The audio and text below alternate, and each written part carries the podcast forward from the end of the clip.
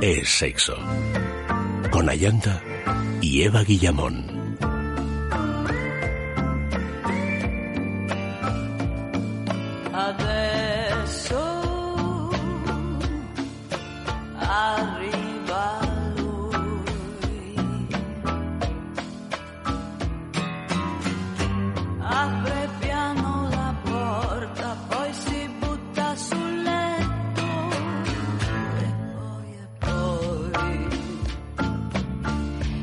Buenas noches, queridos amigos. Bienvenidos a Es Sexo.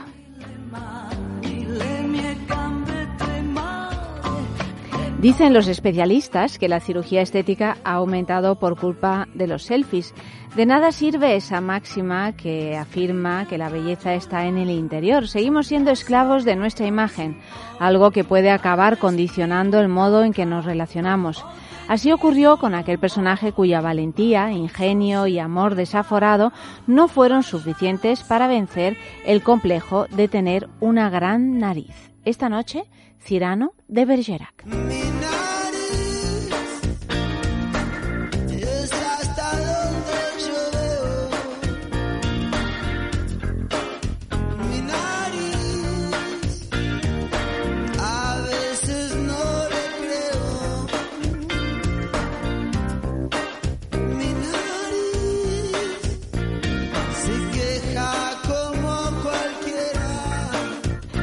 Y antes de adentrarnos en el mundo de las narices, pues eh, vamos a hablar de Lelo, que es eh, nuestra marca de juguetería erótica favorita, porque sin duda es la mejor que hay en el mercado.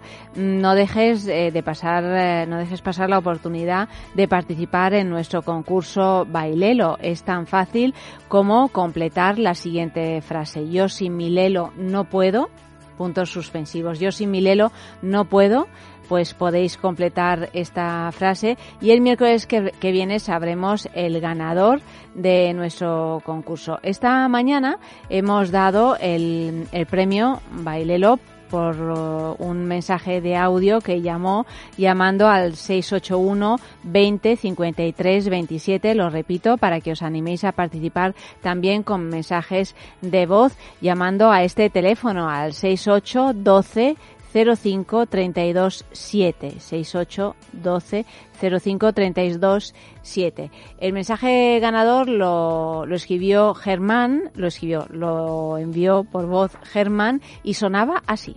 Marzo lluvioso, abril ventoso, mayo con lelo me pongo todo vibroso. Un saludito a todos los del equipo, me encanta escucharos por las noches. Un abrazo y un beso pues Germán, gracias por participar y enhorabuena porque te llevas el Hugo Bailelo. Esta semana, sin embargo, pues eh, renovamos el concurso y ya digo, el tema es Yo sin mi Lelo no puedo y el premio será un Sona Bailelo, que es un, eh, masajador íntimo especialmente pensado para las mujeres eh, porque además es un masajeador sónico. Eso significa que no emite vibraciones como las de los juguetes sexuales convencionales. En su lugar emite ondas sónicas en forma de pulsaciones para estimular toda la zona erógena de las mujeres en este caso.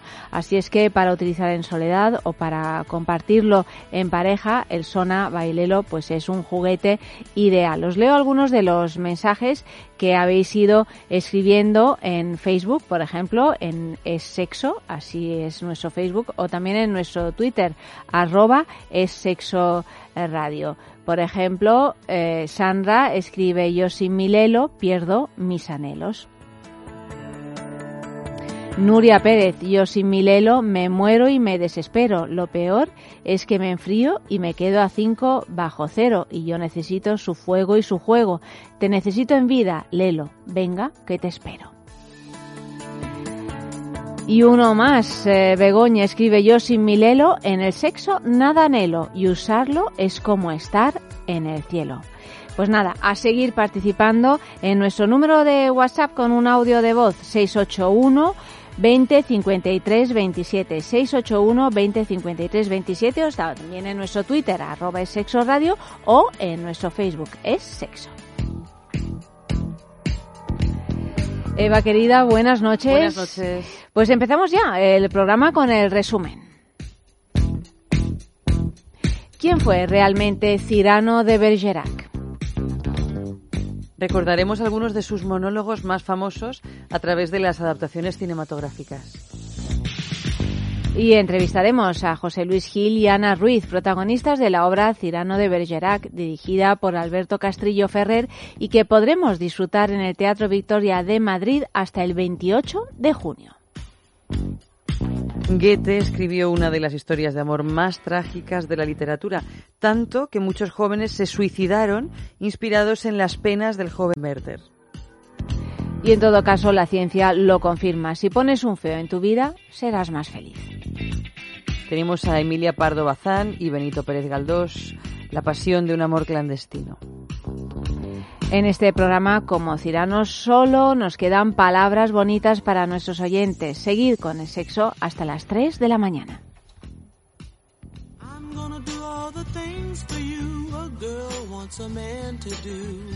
Oh baby, I'll sacrifice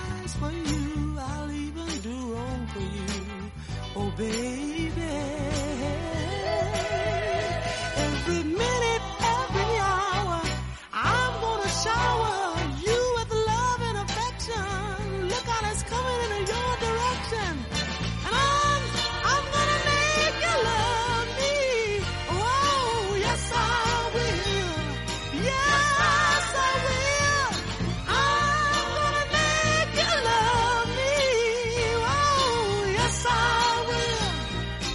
¿Quién fue Cirano? Os lo contamos. El 27 de, diciembre del año 1897 se estrenaba en el Teatro de la Porte Saint-Martin de París la obra dramática Cirano de Bergerac, escrita por el dramaturgo Edmond Rostand.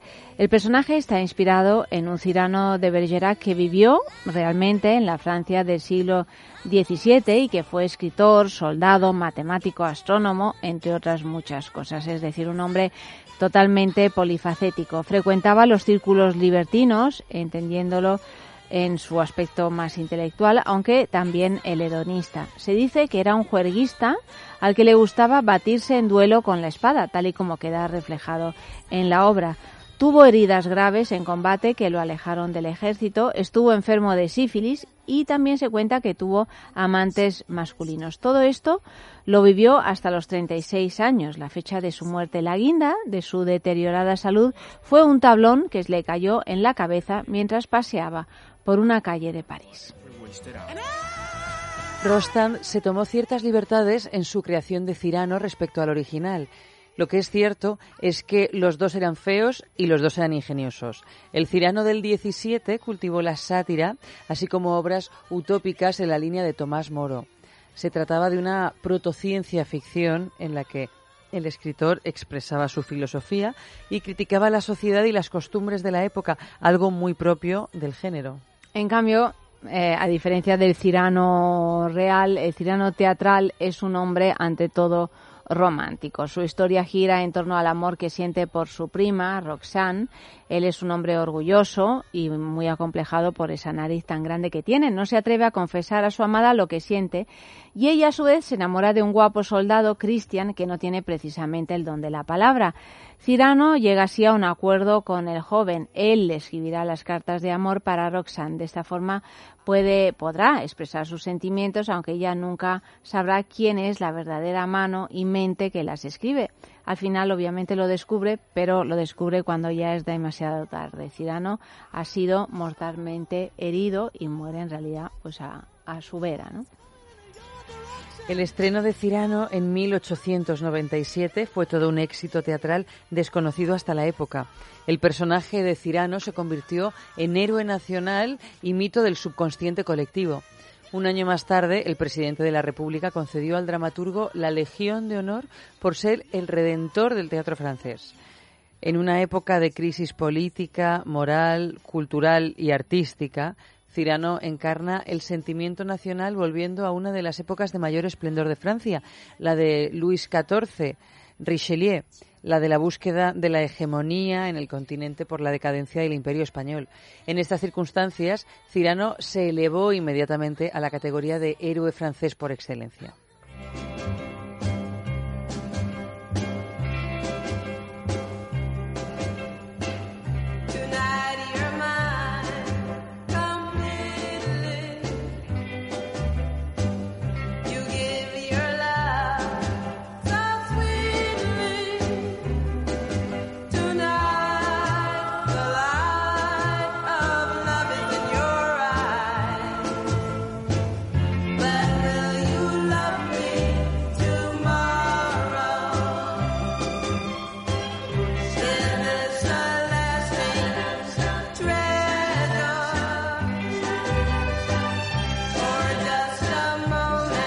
Una pregunta difícil, ¿eh? ¿De qué nos enamoramos cuando nos enamoramos?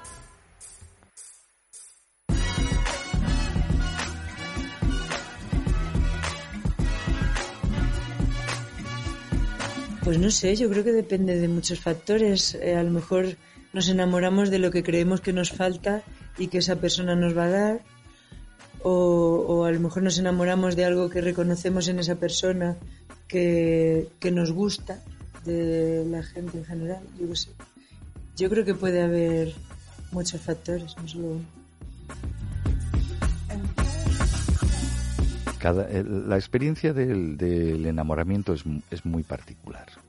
Eh, seguramente es, es, es, compartible y es uh, común, pero se vive de un modo tan, inten, tan intenso que parece que solo te ocurre a ti, o al menos de la manera en que te ocurre, solo te ocurre a ti. Yo diría que, como ya, bueno, ya, ya no me creo tanto esas cosas y he ido comparando enamoramientos propios y ajenos, yo diría que nos enamoramos de nuestra mejor eh, imagen ante el espejo. Pues yo de la persona, de cómo me trata, mmm, de que pues de eso, de cómo me trata, de, cómo, de, de que me quiere bien. Me enamoro de eso, de que me quiera bien. Pues eso depende de cada persona. Te enamoras de, de las virtudes de, que tiene el otro y, bueno, no solo de las virtudes, pero a primera vista pues, pues sí. Y también de, de, de las cosas malas. y y también el, compartir y el, eh, aceptar las, eh, las pasiones del otro y los valores del otro. Y, y bueno, yo también estar en, un poco en el mismo eh, en un equilibrio un equilibrio de todo, ¿no? Sobre todo las personas de su alma, de su esencia, yo creo, de... Sí, de su esencia, básicamente, de, de una forma de ser, de, de unas ideas, de... Porque yo creo que el físico, pues, al principio te atrae lo, lo, físico de otra persona, pero luego ya cuando efectivamente te enamoras y no te encaprichas con algo, que yo creo que hay una diferencia importante, pues es lo que te, lo que te acaba llenando la, la esencia y la forma de ser de, de la otra persona. Ay, sígueme, sígueme, sígueme, mi dulce amor.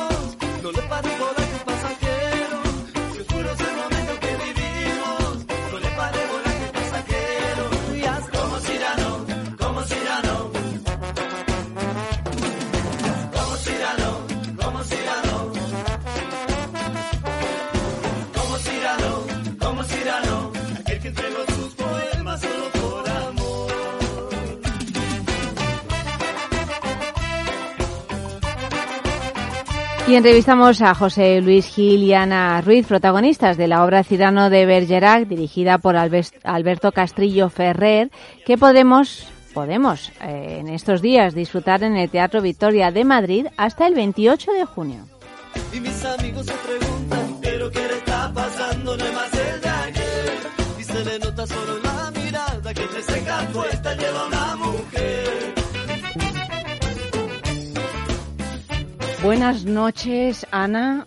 Buenas noches. Bienvenida Muchas gracias, al programa y buenas noches, José Luis, que estás por teléfono en Buenas el otro noches. lado. Buenas noches. Bueno, Ana, buenas noches. Buenas noches, José Luis. Te diste hace un ratito, pero te vuelvo a saludar otra vez. Sí, sí. Muchísimas gracias, José Luis, por atendernos, porque sé que, que andas eh, súper liado. Era lo que estábamos hablando así fuera de micro, haciendo Cirano de Bergerac en el Teatro Reina Victoria de Madrid y al mismo tiempo de día eh, eh, rodando una serie, ¿no? O sea que... que Sí, así es, así es. Un poco cansado de organizarse un poco mm, de, del descanso, el poco descanso que tienes, pero bueno, no hay más remedio. Eh, la serie es la undécima temporada que estamos haciendo y es algo que está en marcha desde hace mucho y que luego se, se lo apagan en el teatro porque la verdad es que, y sobre todo con este tirano, que tantas ganas teníamos de, de hacer y que con tanto cariño nació. Entonces es nuestra criatura, ¿verdad, Ana? Hombre, y tanto eso le comentaba, que esto es como tener un hijito.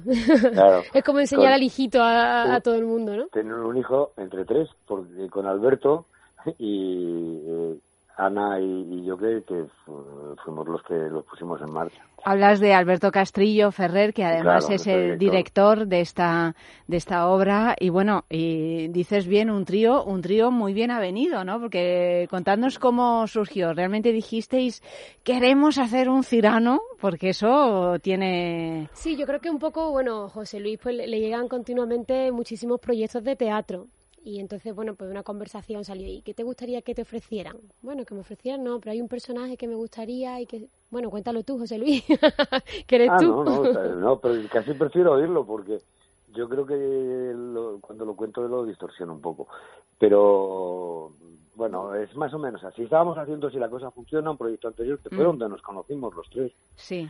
Eh, y, y estuvimos trabajando durante un tiempo y la verdad es que nos entendimos todos muy bien y que fue un gusto trabajar con Alberto como director, fue un descubrimiento para mí su forma de trabajar y, y, y- y Ana igual, eh, nos llevamos fran- francamente bien y, y estuvimos pues en baño y pico con la obra de Woody Allen y, y, bueno ya viendo un poco, no era un proyecto nuestro, que, que el productor en, eh, Pedro Larrañaga ya le iba a poner fin al proyecto, pues pensábamos en, en- en la posibilidad de hacer algo juntos, que nos apetecía trabajar, seguir trabajando juntos.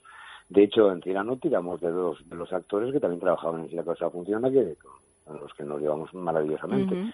Y, y qué, y qué, y qué, y yo siempre se me ocurría decir, de las cosas que me ofrecían, que eran comedias, que estaban bien y que eso, y dijo, no, pero no, no, me no es que no me apetezca, es que necesito otra cosa para ah, que sea más ilusionante, ¿no? Y cuando Ana, pues a lo mejor al salir tomábamos un café o, íbamos juntos hasta eh, hasta un, un- un punto del camino en el que ya, ya cada uno cada uno tiraba para su casa y íbamos charlando y decía, ¿pero qué? Y yo decía, pues un cirano. Yo decía, algo, algo, algo que, que ya mm, pensarlo te ilusione. Y, y claro, me tomaron la palabra. Dice, bueno, pues hacemos tirano. Digo, eh, un momento, un momento. Y digo tirano porque a mí me gusta, me gusta mucho ese personaje desde que era un crío, pero puede ser otra cosa. Y no, no, ya fueron a por Cirano porque Alberto también tiene una relación muy estrecha con Cirano de Bergerac, porque eh, estuvo mucho tiempo en Francia y su, su, formación como director me- está muy, vin- muy vinculada a, Francia y a París y al personaje de Cirano. Y entonces le apetece también mucho. Y Ana, bueno, Ana que es un, motor que está constantemente en movimiento, dijo, venga, venga, sí, hay que hacerlo. Y, y es la que más ha tirado, francamente, de, nosotros porque porque luego hay que ponerse a trabajar en el día a día, ponerse en contacto con gente, en quién lo va a distribuir, en quién lo va a hacer, de dónde sacamos el dinero que nos falta, porque nosotros nos invo- involucramos en un principio para ponerlo en marcha, pero faltaba eh, montar un cirano nunca nunca es barato y, y bueno y la verdad es que cuando nos quisimos dar cuenta teníamos gente que ya apostaba por nosotros y nos encontramos ensayando, porque se acercaba el estreno y todos mm, hasta las cejas con Cirano.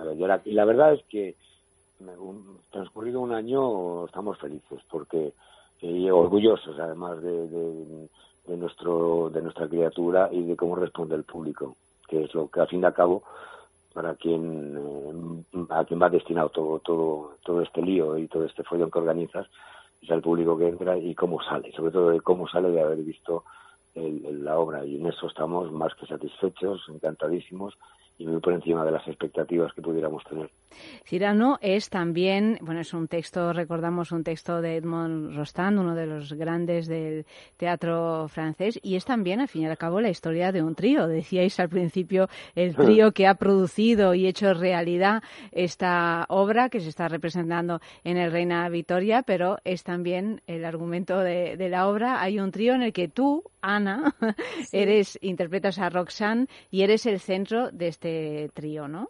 Sí, son personajes, bueno, que se mueven por amor. Sí. eh, pero amores un poco fallidos, ¿no? Ella, bueno, ella está enamorada de, de Cristian, un amor casi al principio un poco adolescente, un poco superficial. Eh, Cyrano está enamorado de ella y, y es capaz de sacrificar su amor sabiendo que ella está enamorada de Cristian y darle a él su, su don, que es la palabra, para poder enamorarla y llegar a ella a través del sentimiento verdadero que, que siente Cyrano. Y Cristian, bueno, está enamorado de Rosana y toma la palabra de, de Cyrano para poder enamorarla.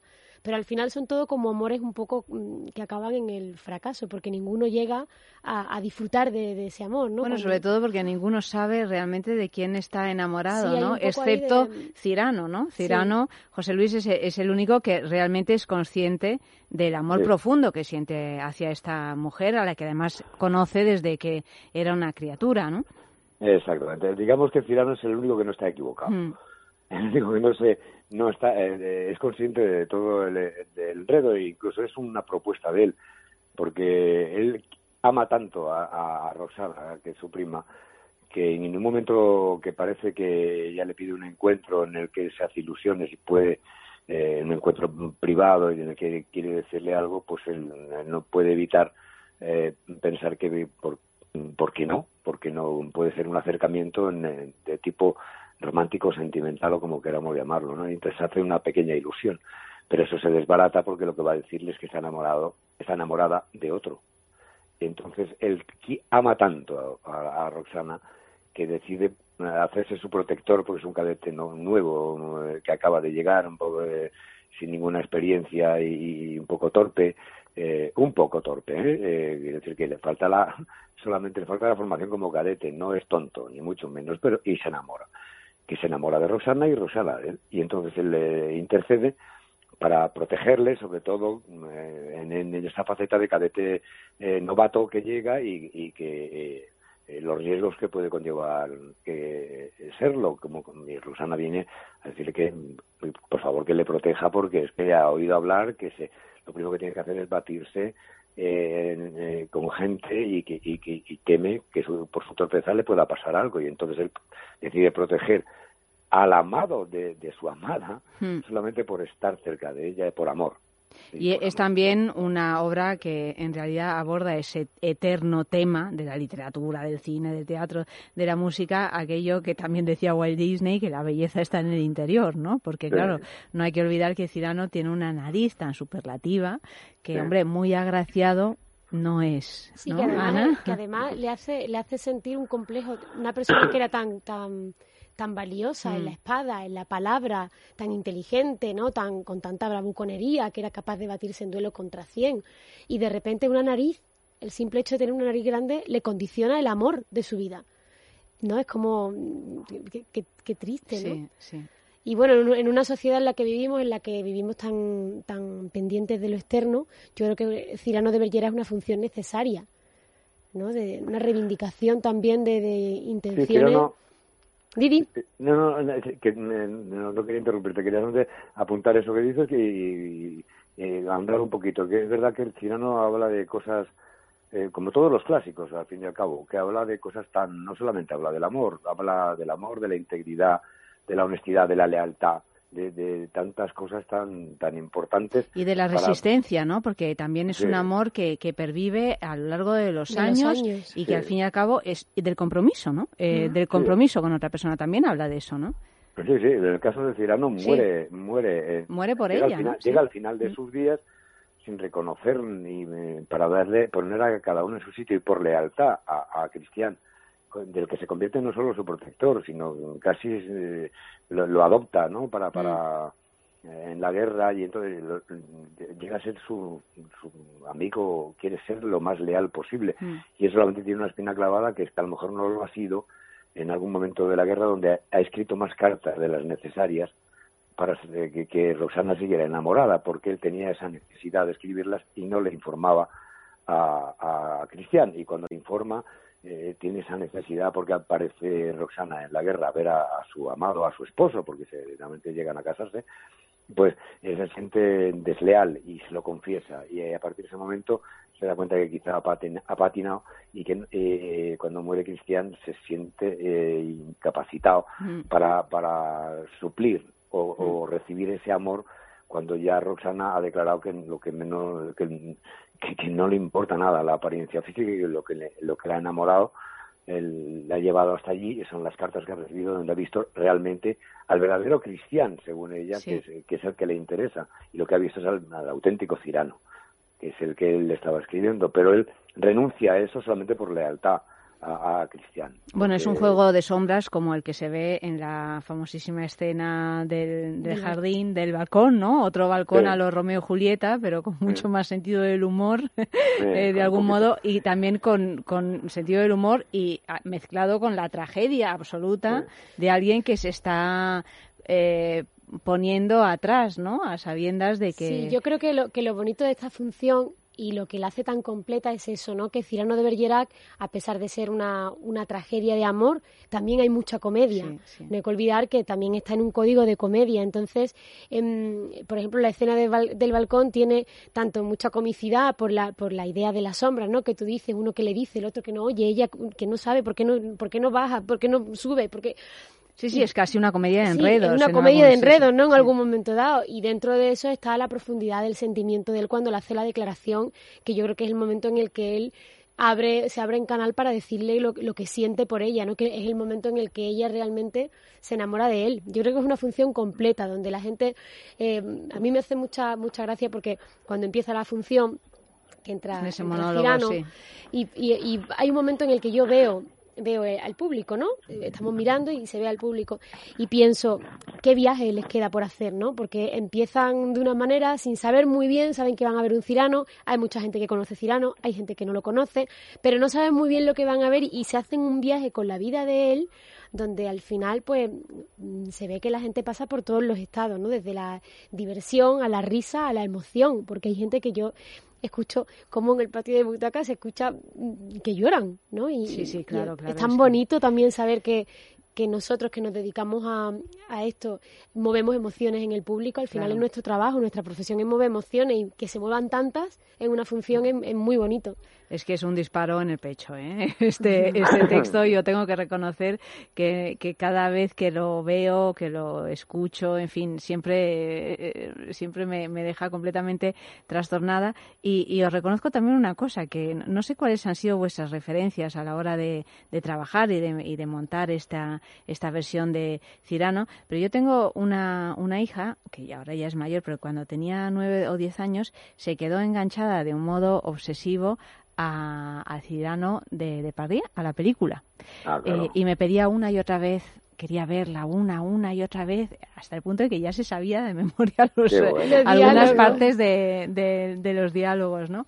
Y, y- y claro, yo a, a raíz de esto, pues la, he- la lo he ido escuchando como una especie de man- mantra doméstico.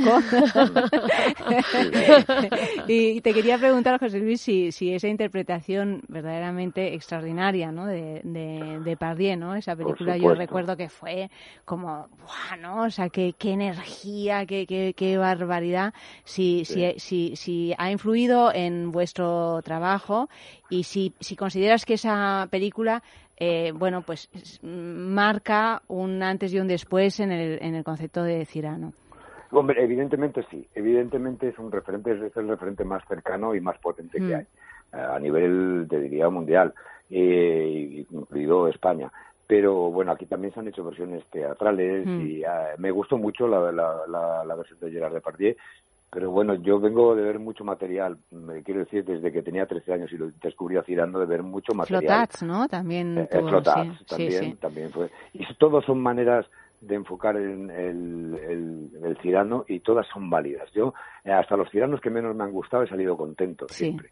Porque me parece que, que el personaje, la obra, que es un obrón, donde eh, todo lo que pasa, todo lo que se dice, eh, está, está tan perfecto que, que siempre me ha gustado. Y ya te digo que a veces hay versiones que no me han gustado tanto Mm. o que o que yo lo he visto de otra manera. A mí me, me, me- parece un, un poco eh, eh, patético que, que haya gente que no vea el trasfondo eh, en el tirano no- le, le- le niegue esa parte de comedia que tiene tan tan bonita y tan evidente. De comedia Sí. o sea que parece que es que cuando eh, eh, lo haces eh, y alguien se permite, se permite decirlo siempre son casos aislados donde nos hay que dar la mayor importancia pero donde parece como como si no como si eh, no se le, se le perdiera el respeto cuando el Monroe Stan lo ha escrito, si te escribe una ironía bien escrita y escribe una situación que es divertida, bien escrita y encima tiene un trasfondo más profundo que es el de la declaración de amor o la declaración de intenciones de un personaje como puede ser Cirano en un momento dado cuando hace su declaración de intenciones ante, en este caso ante De Guiche y le dice todo lo que piensa de, de, de, de su clase, de su forma de vivir y, y, y que él no se vende por nada porque le da prioridad al hecho de ser uno mismo y aunque sea solo y, ah, eh, y- pero dormir tranquilo y disfrutar de las pequeñas cosas y todo eso cómo eso eh, se le niega a- al tirano cuando yo creo que es una de las partes más potentes que tiene el tirano Bueno, llega- además la inteligencia de Cirano también está demostrada Claro. precisamente por ese sentido del Claro, humor tan fino, ¿no? Eh, claro. Exacto. Sí. O sea, la, la brillantez de la palabra de Cirano es Mm. cómo juega con las palabras para ofender eh, cuando quiere y- o insultar directamente cuando quiere de una manera que te resulta difícil replicar porque porque es tan ingenioso le ha dado la vuelta exacta y entonces eh, pero evidentemente eh, previamente a, ese enfado de- del contrincante lo que hay es una risa del público Claro. porque es que lo, lo deja en ridículo cuando quiere. Y él mismo, y luego tiene el contraste tan maravilloso de que, que es cuando Cirano es tirano en soledad, que, que también te- no- eh, está en esta versión muy pronunciada cuando se queda con Mm. su amigo y le dice el por qué, que no se lo había dicho hasta ese momento, y, y por qué decidió, ha decidido vivir de esa manera y ser de esa manera para esconder algo más importante que es el, el motor de su vida, pero que es un- el motor que solamente oye él y, y- y- y te mete en la ternura y, y- y se vuelve eufórico y vuelve otra vez a caer a su realidad y, y se, se multiplica. Entonces eh, el público eh, eh, es fascinante como de vez en cuando le oyes después en una escena como se, se ríe en tres Claro. cosas que son divertidas, son tres situaciones divertidas. Y yo no sé cómo nadie puede negarle eso a, a Cirano porque está negando el propio Cirano. Se pueden hacer otras otras propuestas y, y, y, Cirano sabrá como, como compañías que se- se atrevan a ponerse encima de un escenario para hacerlo. Mm. Pero pero esa parte, yo lo vi tan claro con 13 años y a mis 60 en este momento, no ha cambiado mi criterio en absoluto, pero no porque yo sea de Zaragoza y me en ello. Es que cada vez que lo leo, lo veo.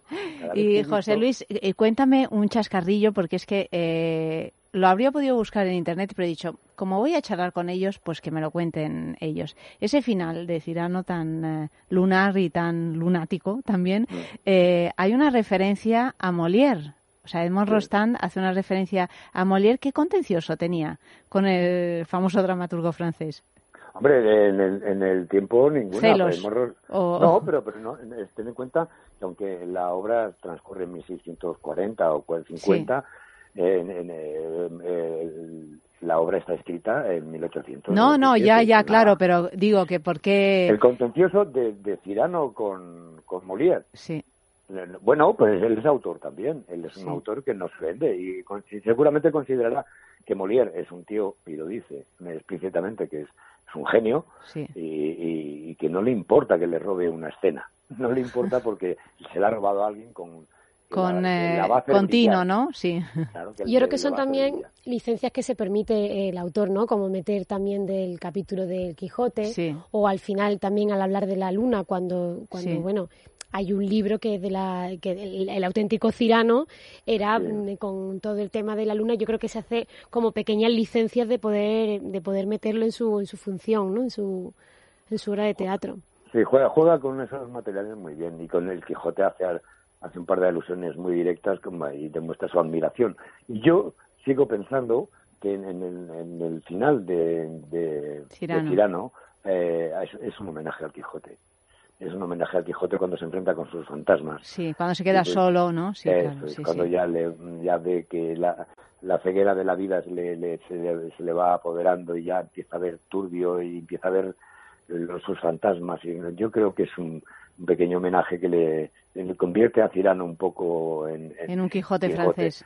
en un Quijote francés y le hace un homenaje maravilloso con un evidentemente sin dejar de ser Cirano pero haciendo frente a su a su propia vida no lo que ha sido su vida y asumiéndola y, y, y y termina diciendo eh, algo tan maravilloso como es el, el, el, el símbolo de su penacho no Sí, Dice, sí, hay sí. algo que nadie me podrá quitar y es, es eh, su honestidad.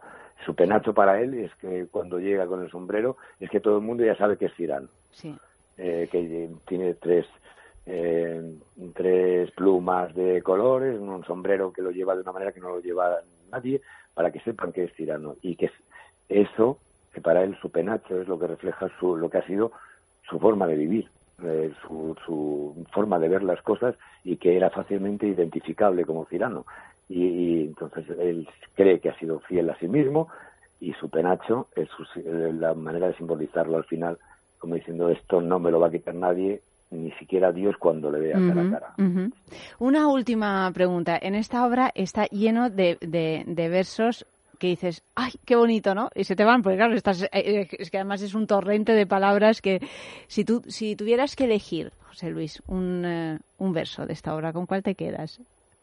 Ay, ay, Qué difícil, ya sé que te he hecho así una faena, ¿eh? Preguntándote es un esto, poco. pero o a- al- alguna cosa que digas, fíjate qué, qué hermoso esto, ¿no? A mí me parece, a mí- aparte de que me parece que es una versión muy bonita la que Sí. han hecho Carlota Pérez Reverte y Alberto Castrillo Ferrer, porque es una versión que yo creo que es accesible a, mm, Totalmente. a, a la, a la inmensa mayoría del No público que normalmente a lo mejor dificultad. no están tan Mm. acostumbrados a oír el verso y yo me parece que es muy asequible Mm. a todo. Pero además es bella porque yo he leído muchas, he visto muchas y me parece que la- lo bonito de Cyrano de Bergerac aquí es más bonito.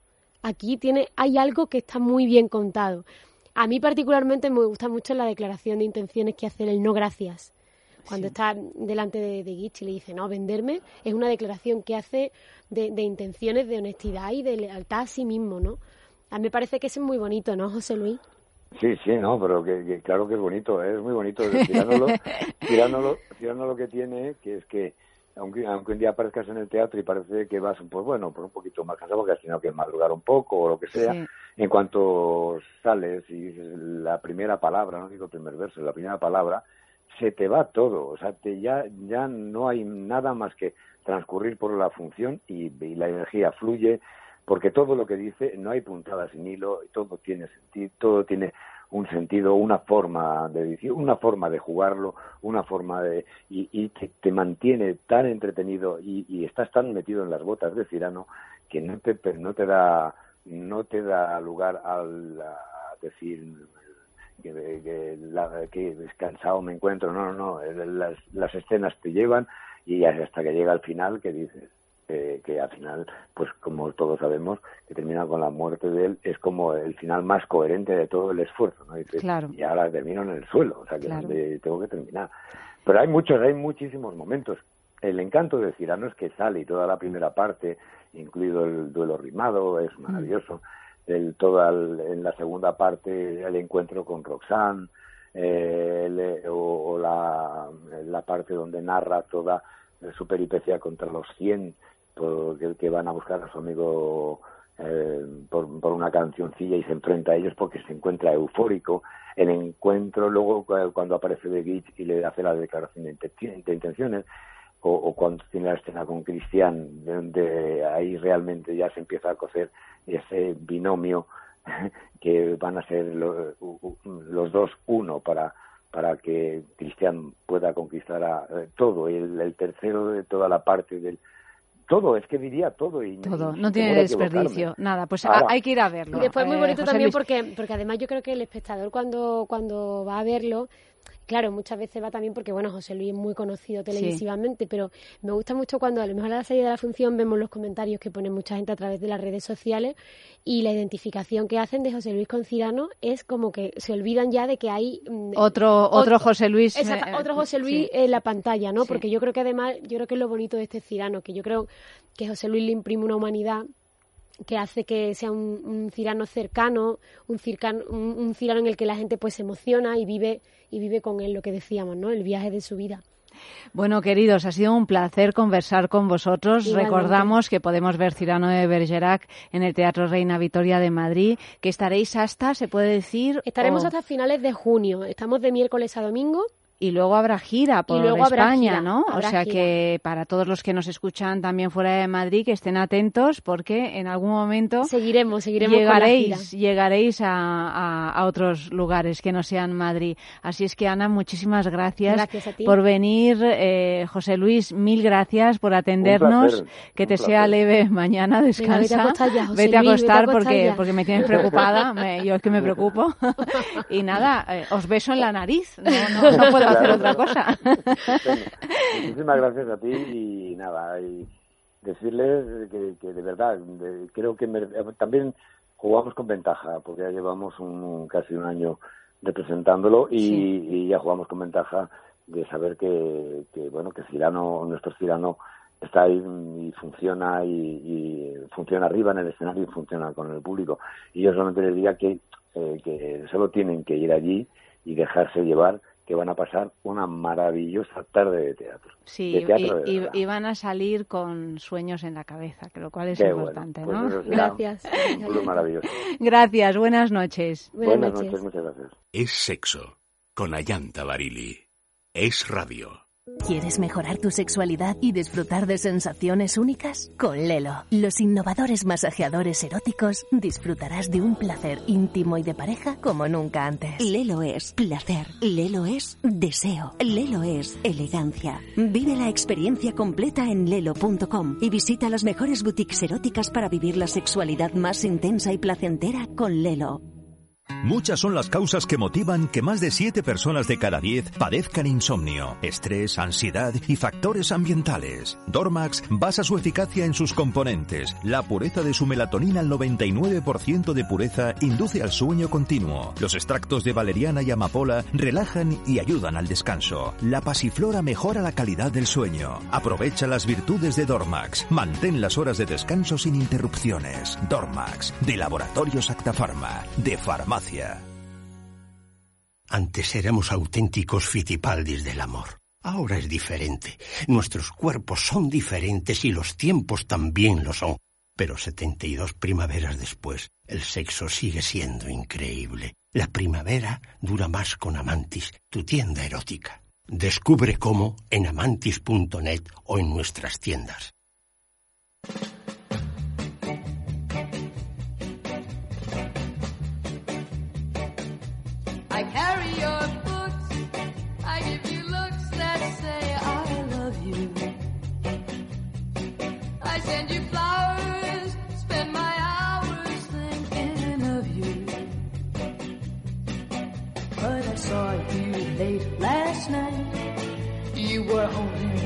Another boy tight. Go ahead, explain. But remember, if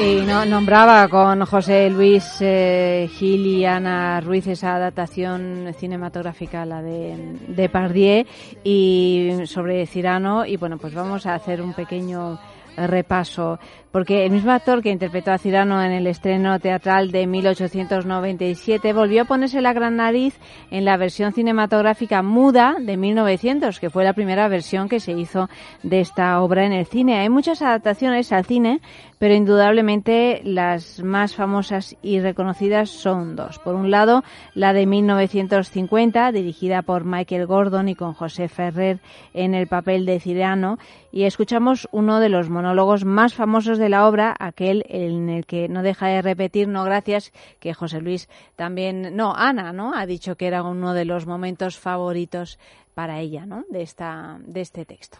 ¿Cómo esperas triunfar en la vida? ¿Qué te gustaría que hiciese? ¿Buscar la protección de un gran hombre y medrar como la hiedra que abrazada al tronco del árbol va lamiendo su corteza y así elevarme con astucia? No, gracias. ¿Hacer el bufón con la única esperanza de forzar la sonrisa de un rostro frío? No, gracias. Esperar a que un imbécil me siente a su mesa, hacerme callos en las rodillas, ejercitar mi flexibilidad dorsal y arrastrarme como una serpiente. No, gracias. Rascar con mi mano izquierda el lomo de un cerdo que escarbe el oro para mí mientras mi mano derecha, fingiendo ignorar lo que hace la izquierda, recoge la limosna. No, gracias. Consumir el fuego que Dios me ha dado quemando incienso todo el día. No, gracias. Esforzarme para que mi nombre salga en una columna de la Gaceta. Calcular, urdir, temer, hacer visitas en vez escribir poemas, buscar recomendaciones, favores, influencias. No, gracias. No, gracias y mil veces no, gracias. Esto es un poco, eh, escuchándolo el otro día en el teatro, me recordaba, eh, en plan bestia, a, al if de Kipling. O sea, si el if es el sí, este es el no. El no, gracias. Sí, bueno, es una de, las, de los posibles paralelismos. Sí, claro. sí, pero nunca lo había pensado. De pronto lo, lo pensé el otro día. A este arrebato en el que enumera aquello por lo que no está dispuesto a pasar, le sigue un listado de todo por lo que sí merece la pena vivir. En cambio, cantar, soñar, escribir, pasear por donde me plazca, libre, juzgar las cosas como son y decir la verdad con voz vibrante. Colocarme el sombrero como quiera y por un sí o un no luchar. O escribir. Pero únicamente los versos que me inspira el corazón. Andar por un camino con sol o con estrellas, siéndome indiferente que conduzca a la fama o a la fortuna, y decir alegremente, alma mía, conténtate con espinas, con flores o con hierbajos, siempre que sean de un jardín que te pertenezca por completo. En una palabra, mi orgullo me impide ser un parásito, y si en mi naturaleza faltan las alas que me lleven hasta el cielo, prefiero estar en la tierra como el pino montañero. Aquel mismo año José Ferrer ganó el Oscar a Mejor Actor. Nominado estuvo también el actor francés Gerard Depardieu por su interpretación de Cyrano en 1990, una famosísima versión dirigida por Jean-Paul Rappeneau. Escuchemos otra famosa escena, aquella en la que habla precisamente de su nariz. Tenéis una nariz. Eh, una nariz. Muy grande. Mucho. ¡Ah! ¿Eso es todo? Sí. Oh, no. Es muy corto, jovenzuelo. Se podrían decir muchas cosas al vuelo variando el tono. Tomad algún ejemplo. Agresivo. Si yo tuviese ese templo en mi cara, querría que se me amputara. Amistoso. Si vuestra boca libara, deberíais usar un enorme tubo de ensayo. Descriptivo. Es una roca. Un pico. Un rayo. ¿Qué digo un rayo? Es la cima de una montaña. Curioso.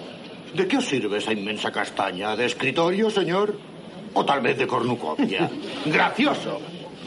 Vos tenéis una forma muy propia de amar a las aves con cariño sincero, pues lleváis en la cara un bonito gallinero. Truculento. ¿No es cierto que cuando fumáis y el humo por la nariz sacáis, siempre hay alguien que grita ¡Fuego! ¡Un incendio! Previsor, podéis ahorraros ese dispendio. Con un peso así podríais caeros al suelo. Si no la cubrís con un gran pañuelo del sol, se os pondrá más roja que un pimiento. de Dante. A esa especie de esperpento Aristófanes le llamó hipocampocamelluno. Tenía más carne bajo la frente que Neptuno. Dramático será el mar rojo cuando sangre. Admirativo para un pescador que palangre. Lírico. ¿Es un tritón hermafrodita? Cándido. El monumento cuando se visita. Militar. El objetivo de la caballería. Práctico. ¿Queréis rifarla en la lotería? Os aseguro que será el premio gordo. Y en fin, parodiando a Frente a estas dos fieles adaptaciones de la obra teatral, en 1987 Fred Shepisi estrenaba Roxanne, la versión moderna interpretada por Steve Martin y Daryl Hannah. Bales es el jefe de bomberos de un pequeño pueblo y un poeta frustrado que no tiene éxito con las mujeres por su enorme nariz. A pesar de ello, intenta sin complejos conquistar a Roxanne, que es una estudiante de astronomía que prepara su tesis. Pero ella se siente atraída por Chris McDonnell, un bombero tan guapo como torpe con las palabras. ¿Puedo ver otra vez esos modelos de nariz? Sí, eso es. Ya me dijeron que era grande, pero nunca creí que fuera tan grande. No puedo entrar en mi casa. Pase, voy por las herramientas. Es que estoy desnuda. ¿Te apetece un poco de vino con la nariz? Digo, con el queso. Quiero parecerme a Diana Ross. Creo que se ha enamorado, aunque ella aún no lo sabe. Hay alguien a quien quisiera conocer mejor. Se llama Chris McCannell. He tomado una decisión, Dave. Quiero que me cortes la nariz. ¿Por qué me has dicho esas cosas? Dile que tenías miedo. Aquí las cartas son sustituidas por unos audífonos en los que el locuaz jefe de bomberos dicta al momento lo que el joven tiene que decirle a Roxanne. Stevie Martin estuvo nominado a los Globos de Oro por su papel y el sindicato de guionistas le dio el premio al mejor guion adaptado, ya que el actor fue el responsable de la adaptación.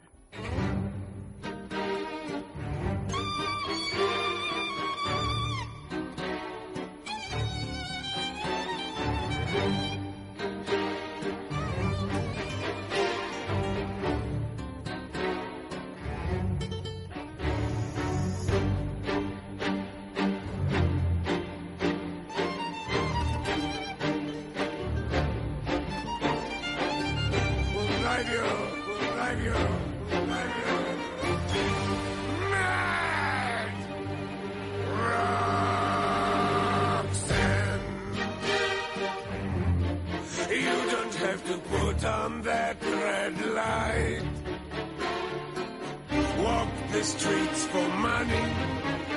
You don't care if it's wrong or if it is right. Roxanne, you don't have to wear that dress. Y otra pregunta, ¿has creído amar a quien en realidad no amabas?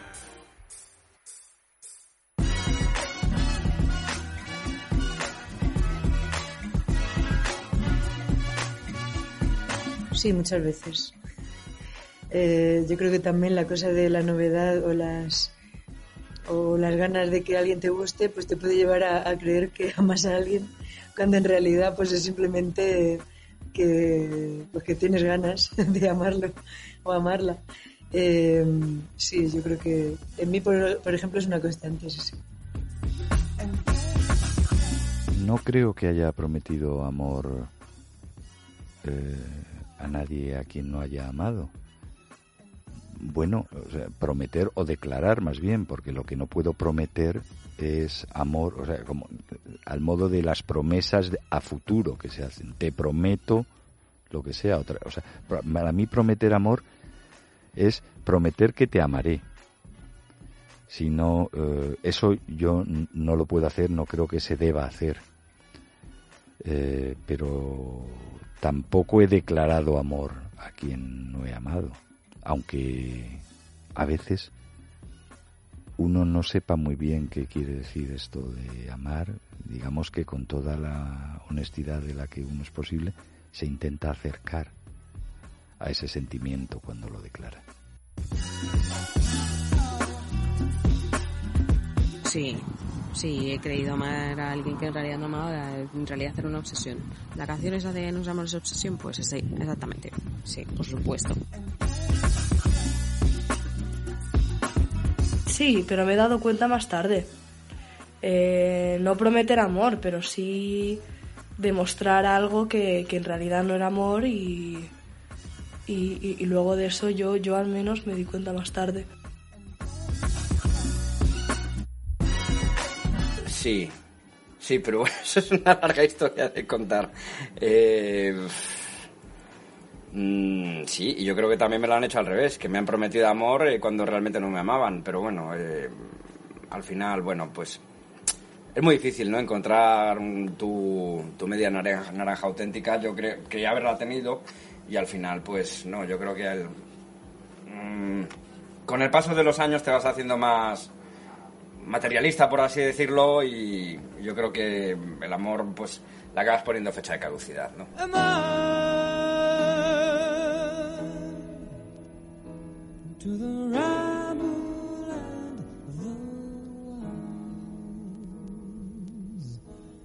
Am I just a young and shallow face that years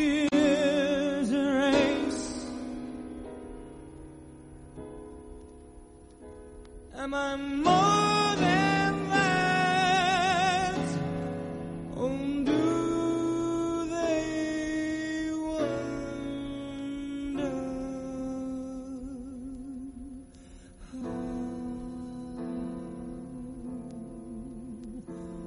Can I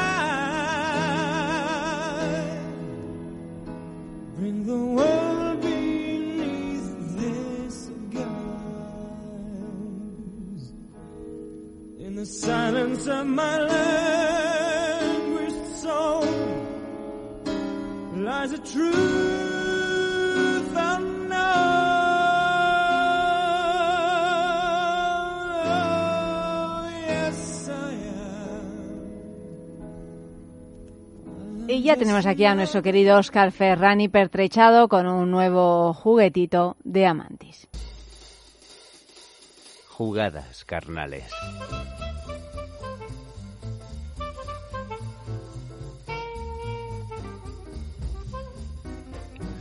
Venga, unas cuantas jugadas carnales más en Es Sexo, que ya es la hora y que ya es el momento de divertirnos o de aprender con las enseñanzas ocultas o con las posibilidades que esconden o muestran distintos juguetes, complementos y accesorios sexuales.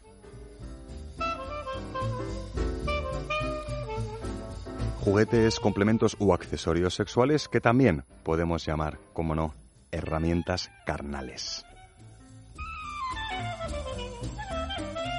Herramienta carnal. Herramienta carnal como esta, singular donde las halle, o donde las haya, pese a que tenga en la mano un objeto tan de uso cotidiano, aunque a veces menos del que uno quisiera, como un preservativo, como un condón masculino. Os advierto que no es un condón como cualquier otro. Podríamos decir que es un único en su especie. Las tecnologías cambian, también las mentalidades. Cada vez somos más conscientes de que hay mucha vida sensible con un preservativo puesto en el pene, más allá de que tengamos que considerar distintas maneras de sentir, otros matices y sobre todo distintas maneras de pensar, que a fin de cuentas eh, el pensamiento siempre o casi siempre hace el sentimiento. La herramienta carnal protagonista de esta noche se llama Lelo Hex. Es eh, la última revolución en lo que a preservativos de látex se refiere. Ojo, no cualquier Lelo Hex. Ahora ha llegado a España Lelo Hex Respect, que es igual que el diseño original, tan singular como os vamos a describir, con la diferencia de que es un poquito más grande. Y diréis, ¿qué pasa? ¿Que hay que respetar el tamaño? No, ya sabéis que yo creo en aquello de que el tamaño no importa, aporta. Lo que sí que hay que respetarse es a uno mismo y no engañarse diciendo yo no uso preservativos, es que ninguno me cabe, ninguno me encaja bien, es que pierdo sensibilidad. Veremos hoy en las jugadas carnales cómo somos perfectamente capaces de deshacer estas falsas creencias y de disfrutar con la misma potencia, con la misma intensidad, eh, preservativo mediante, siempre y cuando que sea un preservativo adecuado a la forma de nuestro pene y a la sensibilidad de nuestras mucosas, junto a la sensibilidad de las mucosas de nuestro amorcito.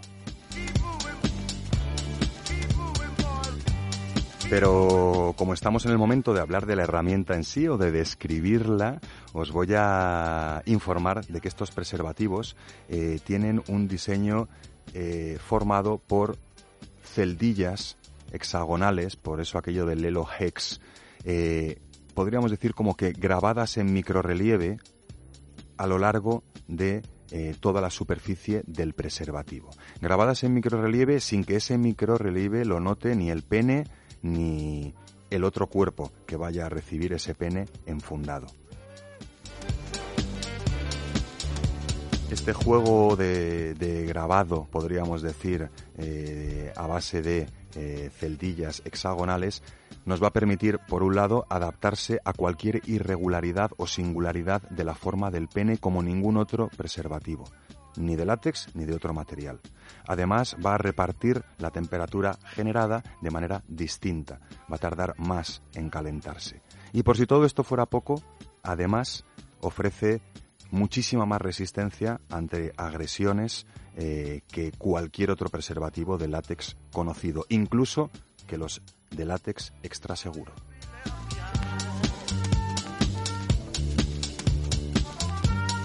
Altísima tecnología sueca para estos preservativos que si bien es cierto que son un poquito más caros que los preservativos normales, siempre y cuando podamos permitirnoslo, puede ser, eh, pues bueno, un lujo bastante celebrado en tanto en cuanto al confort eh, que vais a experimentar y en tanto en cuanto a la seguridad de la que vais a disfrutar.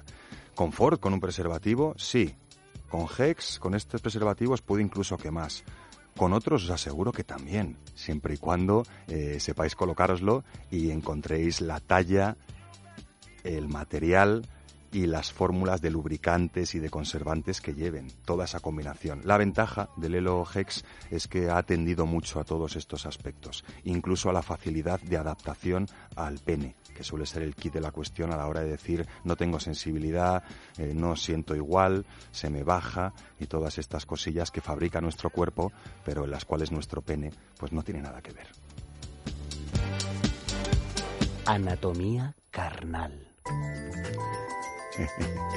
Hablaremos de lo que tenemos en las orejas, del cerebro. Yo creo que es la primera anatomía carnal afectada porque este Lelo Hex Respect, que es el modelo un poco más grande que por fin ha llegado a España, eh, guarda las enseñanzas ocultas de todo condón que se adapta bien a un pene, eh, con mucho menos secretismo, lo grita más a los cuatro vientos. Y es muy ilustrativo de cómo un condón que se adapta de forma óptima a la forma y tamaño de nuestro pene y cuya fórmulas o formulación añadida de lubricantes y de aditivos es respetuosa con nuestras mucosas y con las de nuestra pareja, pues eh, podemos comprender que aquello de que un preservativo no es natural o cambia la dimensión del encuentro sexual, pues en mi modesta opinión no son más que paparruchas infundadas. Cuando hablamos de un pene, ya que estamos hablando de anatomías carnales afectadas, recordaremos que tiene distintas fases de erección. Eh, y muchas veces, cuando vemos un pene erecto, nos pensamos que ya está en disposición de eh, una estimulación más intensificada o de colocarle el preservativo eh, y lanzarse a prácticas coitales. En este sentido, vamos a aprovechar los minutitos de anatomías carnales recordando que es necesario que el pene no solo se haya levantado, sino que los testículos se hayan retraído y que además todo el conjunto de penes de pene y testículo se haya calentado un poquito, haya tomado un poquito de temperatura. Ese es el momento para ponerse el preservativo. Si es Lelo Hex Respect, pues ya descubriréis las ventajas. Y ese es el momento de centralizar los estímulos al pene, si es que ha llegado algún momento de ello. Y si es que queremos disfrutar de ese pene en erección, por supuesto, que en estado de flacidez también puede dar mucho juego. ¿eh? Y si hablamos de anatomías carnales, hablaremos de vaginas y hablaremos de anos. Y cuando hablemos de anos, en particular, estaremos eh, jugando con la ventaja de disponer de un preservativo que con muy pocos milímetros de anchura ofrece una extraordinaria resistencia. Si además tenemos la inteligencia, como deberíamos tener con el resto de preservativos también, de añadir un poquito más de lubricante, desde luego en dinámicas anales, por supuestísimo. Y en dinámicas vaginales, casi casi que también, porque por mucho que lubriques tú o que lubrique tu amorcito vaginalmente, eh, el contacto directo con un material que no es la propia piel hace que esa lubricación rinda distinto. Aquello de utilizar un preservativo bien lubricado, por muy bueno que sea el lubricante que lleva, es como aquello de tomarse una ensalada bien aliñada. La diferencia es brutal, con una mala aliñada o con una sin aliñar. Por lo menos en mi modesta opinión y en la de mi paladar. Jugada carnal. Bueno, una primera y fundamental. Como no os voy a explicar a jugar con un preservativo, lo que voy a explicaros es cómo no jugársela con un preservativo. Y en este sentido, te la juegas con un preservativo en seguridad si no te lo has colocado bien. Que hay mucha gente que jamás se ha parado a mirar las instrucciones del preservativo para ver cómo ha de desenrollarse manteniendo el vacío apretando la cápsula y cómo ese desenrollamiento tiene que ser peinado por los dedos para que salga cualquier atisbo de aire. Los preservativos bien puestos en un pene erecto tienen la capuchita, el depósito como si lo hubieran hecho el vacío. No está inflado de aire, tiene que estar vacío. He apretado con las yemas de los dedos, con cuidado con las uñas y he deslizado el preservativo. Queda menos bonito, pero es mucho más seguro, mucho más eficaz y muchísimo más cómodo más. Después de la primera jugada carnal deliciosa, que es ponerse bien el preservativo o dejártelo poner o divertirte con él, puedes descubrir que estos Lelo Hex, además de tener una presentación excelente, parece como una especie de libro antiguo facsímil con guardalibros, que sale luego la cajita. Además, descubrirás que han tenido la inteligencia estos suecos de utilizar un papel, un blister para cada condón con un satinado especial para que muy por muy lubricadas o chuperreteadas o resbaladizas que tengas las manos, no te vuelvas loco o loca abriendo el condón. Más. Mucho más porque si hablamos de jugadas carnales eh, descubriremos que la sensación sobre el pene es parecida a como si tuvieran hecho una especie de vacío eh, en el pene. Eh, la adaptación es máxima. por lo tanto, al margen de que tengamos más o menos prisa, o nos pongamos mejor o peor el preservativo, o nuestro pene sea de los que son más regordetes por arriba que finos por abajo, o más finos por abajo que regordetes para arriba, gracias a ese diseño externo de celdillas de hexágono, se va a ir adaptando a todas esas singularidades, teniendo una percepción sensitiva de nuestro pene, pues eh, mucho más limpia, mucho menos intoxicada por agentes externos. Más. 12 unidades en cada estuche. Y he de decir, aunque estemos hablando de jugadas, que eh, todos aquellos que adoraron las características del Lelo Hex normal, pues ahora eh, disponen del Lelo Hex Respect cuando pensaron que qué buen condón, pero cuánto me aprieta. Este no te va a apretar tanto. Más. Bueno, y mucho más, eh, por supuesto, en vuestra imaginación, cómo jugar con un condón. Eh, entendiendo que no es algo externo, que no es algo eh, que viene a fastidiar la fiesta. Podemos disfrutar con el preservativo y utilizarlo como un complemento, como una herramienta carnal, que es lo que es. Cómo lo saco del bolso, cómo lo pongo en escena, cómo lo abro, cómo lo desenrollo. Dejo ver cómo me lo pongo, no lo dejo ver, dejo que me lo pongan, superviso cómo me lo ponan. Eh, las posibilidades de juego son absolutas. Las posibilidades de jugársela también. El decir yo siento distinto es no educar a la cabeza y al cerebro para establecer una sensibilidad eh, diferente que tiene el mismo potencial preorgásmico y el mismo potencial orgásmico que cuando no estás utilizando un preservativo. Más. Bueno, más no solo en vuestra imaginación, también en las tiendas Amantis, que es donde encontraréis tanto los Hex normales como los Lelo Hex eh, Respect, que recuerdo, no es Respect por que respeto un pene grande, sino respect por respétate y deja de poner excusas para no ponerte preservativos porque no has encontrado tu talla y el que se adapte bien. Y no solo lo vais a encontrar en, en las tiendas Amantis, en sus tiendas de Madrid o de Barcelona, también encontraréis estos preservativos y otras muchas herramientas carnales en su completísima tienda online, tecleando www.amantis.net. También es eh, gracias a Amantis eh, que podéis cualquiera de vosotros eh, optar a un completísimo lote de herramientas carnales cortesía Amantis en vuestro domicilio tecleando un sí o un no eh, como respuesta a la pregunta Amantis de la semana. Buscad la pregunta Amantis de la semana en nuestras redes sociales, en Es Sexo Radio eh, de Twitter o en Es Sexo Programa de Radio en Facebook.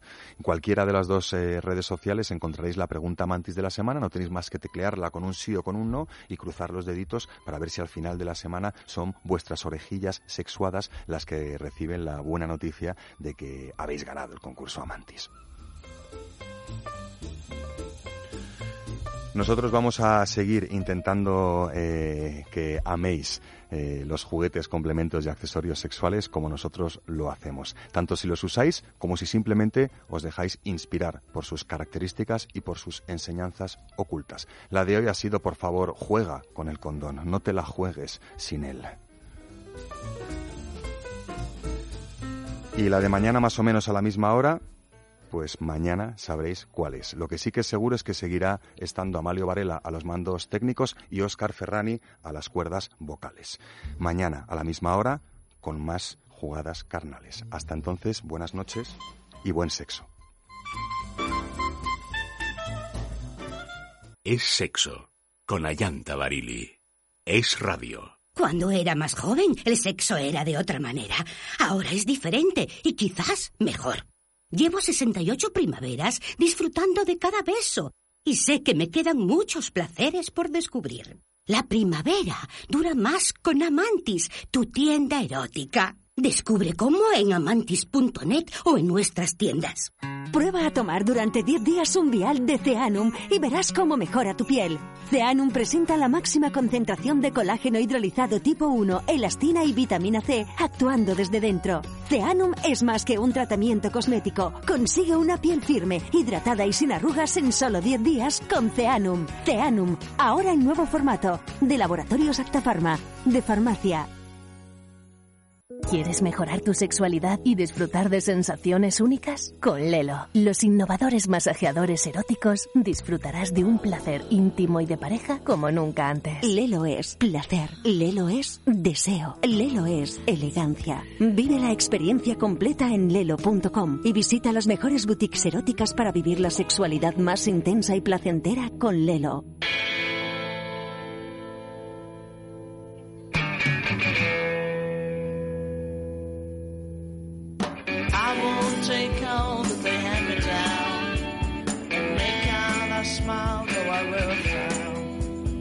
Not gonna take it all lying down. Cause once I get started, I go to town. Cause I'm not like everybody else. I'm not like everybody else.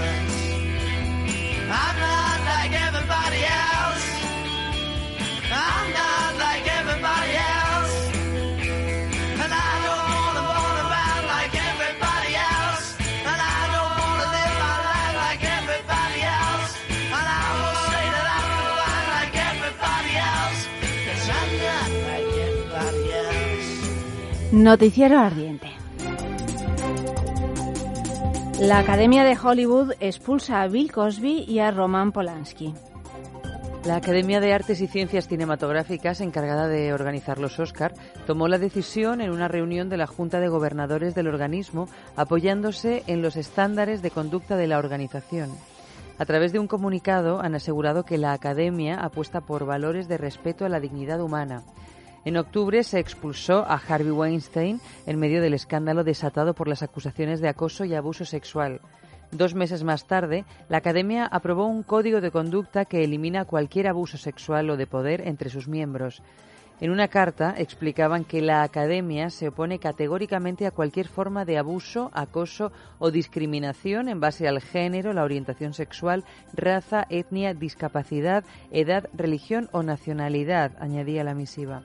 El mismo comunicado deja claro que la violación de este código ético tendrá consecuencias que incluyen la suspensión o la expulsión. El hermano de Meghan Markle advierte al príncipe Harry, no es demasiado tarde para cancelar la boda. Y lo ha hecho a través de una carta publicada en la revista In Touch. Thomas Markle, hermanastro de Meghan Markle, dice que ella está realizando la mejor actuación de su vida. Es una falsa. Una vez que llegó a Hollywood se convirtió en una persona diferente. Claramente ha olvidado sus raíces y su familia. Al parecer, tanto él como parte de su familia se siente desgarrada tras enterarse que no recibirán ninguna invitación para acudir a la boda real que tendrá lugar este mes de mayo en Londres. Thomas ha continuado con duras palabras hacia la joven, a la que ha calificado de una mujer hastiada, superficial y vanidosa, y ha insinuado que tarde o temprano hará una broma de usted y de la herencia de la familia real. Por su parte, Meghan no ha hecho ninguna declaración al respecto, del mismo modo que se ha mantenido al margen de otras declaraciones de algunos de sus familiares que no han sido invitados a su boda. Spielberg se inspiró en el divorcio de sus padres para crear a ET. Así lo contó el director a su colega de profesión James Cameron en una entrevista para el nuevo proyecto de este último, un programa de televisión de seis capítulos donde hablará con actores y directores de la ciencia ficción para ahondar en las raíces del género. Steven Spielberg confiesa que ET nunca pretendió ser una película sobre un extraterrestre, sino que se suponía que era una película sobre el divorcio de mi madre y de mi padre.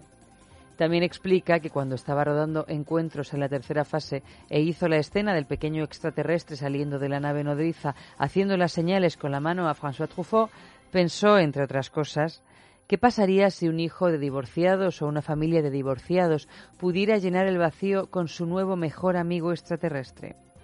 Además, reconoció que gracias a ET decidió tener hijos en un momento en el que estaba completamente centrado en su profesión. Hoy como mañana y como siempre, y de enero a diciembre,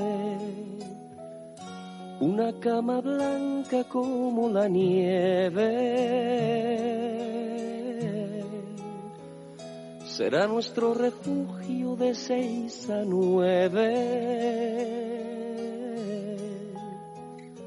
De seis a nueve. Tiempo de amor, amor a oscuras, que tan solo un cigarrillo de vez en cuando alumbra. Ese amor que vive en penumbra. Y parafraseando a nuestro buen Cirano, eh, el tema de esta noche para ganar ese fin de semana en el ba- balneario de la Ermida es sí, todo me quitaréis, el laurel y la rosa. Ya sabéis que si tecleáis www.balneariolahermida.com podréis visitar la página web del balneario y ver todo lo que por allí se ofrece. Nosotros os, eh, os regalamos un fin de semana en el balneario de la Ermida simplemente por escribir un mensaje en nuestras redes, arroba es sexo radio, es eh, nuestro Twitter o si no en nuestro Facebook, Facebook en es sexo y entre todos los mensajes que van llegando pues elegiremos uno el que más nos guste y es el que se llevará ese fin de semana en el balneario de la Ermida. Silvia López Lería escribe, sí, todo me quitaréis, el laurel y la rosa y hasta el anillo. Ya lo ves. Rachel, no, Manuel, perdón, que me lo saltaba. Sí, todo me quitaréis, el laurel y la rosa. Lo único que me quedará tras el barullo será el orgullo a luchar. María Isabel, sí, todo me quitaréis, el laurel y la rosa, aunque resulte muy sosa. Yolanda, sí, todo me quitaréis, el laurel y la rosa, pero no me vais a quitar ninguna otra cosa. Juan Rubio, sí, todo me quitaréis, el laurel y la rosa, pero déjame a mí, linda mariposa. Daniel Salmerón, sí, todo me quitaréis, el laurel y la rosa, al menos dejadme el cimbrel. Pues eh, seguimos esperando esos mensajes.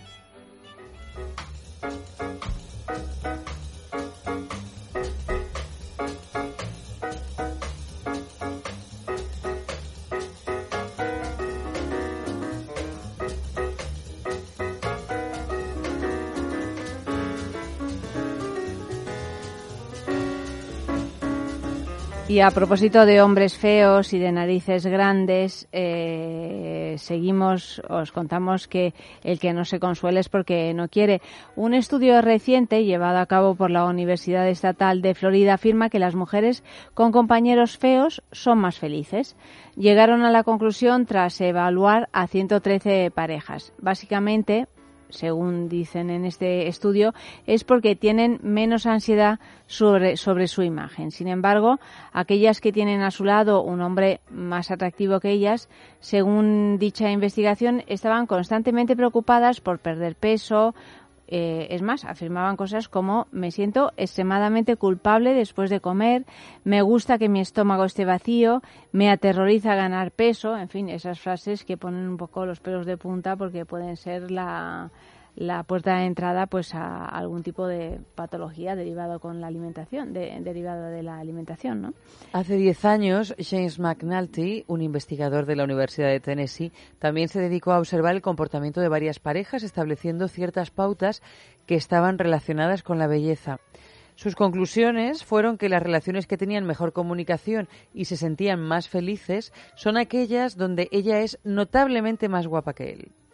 La explicación de McNulty fue el hombre físicamente menos atractivo que su esposa tiene la sensación de estar disfrutando de algo más de lo que podría esperar. Está obteniendo algo mejor de lo que él mismo puede proporcionar a ese nivel, así que trabaja duro para mantener la relación. Y afirmaba que la mujer siente más atracción por el respaldo de su pareja que por el aspecto físico. Bueno, no sé muy bien cómo habría que tomarse estas afirmaciones sí, no, yo de este investigador, ¿no? Porque. Tienen un tufillo un poco machista, la verdad. Sí, sí, pero, sí, esto de que ella tiene que ser guapa y que él, bueno, en realidad tiene otras muchas más virtudes. Claro, pero claro, no sé si, si efectivamente en nuestra sociedad se sigue valorando de esta forma, que eso es probable, es decir, que se dé más importancia que en una pareja heterosexual la guapa sea ella.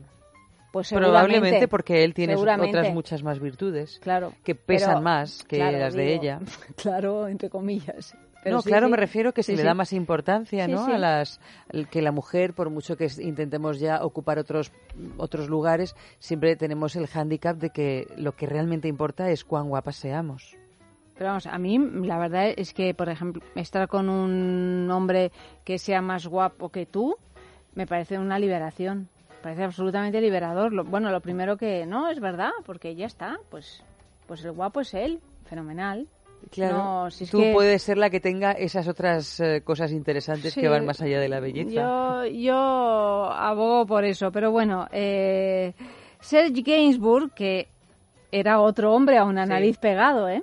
¿eh? Adam Driver, Benedict Cumberbatch, Vincent Cassel, Arjen Brody, Joaquín Phoenix son algunos de los que encabezan esa lista fantástica de los feos guapos, ¿no? Que son esa, esa cosa que al final son... Sí, bueno, algunos más feos que guapos y otros más guapos bueno, que feos. Bueno, Vincent Cassel, por ejemplo... A mí no me parece nada feo. Es verdad que tiene unas orejas... Pero no es un guapo normativo, digamos. No, pero claro, comparado con Gainsbourg, me parece un, un sí, Adonis. desde luego, sí. El caso es que puede ser porque la fama embellece, la, la sensación que nos producen estos hombres, ¿no? Que, os acabo de decir. O porque los conocemos más por los papeles que interpretan y a veces pues nos enamoramos de esos papeles. A veces eh, han sido galanes, otras hombres misteriosos, pero desde luego casi siempre carismáticos. Es que es lo que tiene, ¿no? Que cuando te escriben un papel, pues a lo mejor eres incluso más carismático de lo que eres en la vida real, ¿no? Porque al fin y al cabo, por muchos estudios que se hagan, en lo que coinciden los psicólogos es que para resultar atractivo lo importante es creérselo, tener seguridad y desparpajo.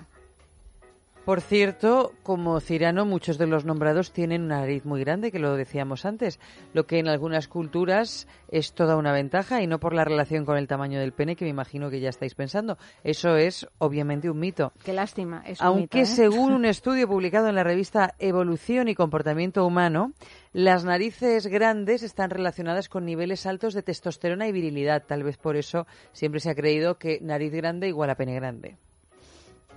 Para los egipcios los narigudos eran más inteligentes que los que tenían una naricita a la francesa.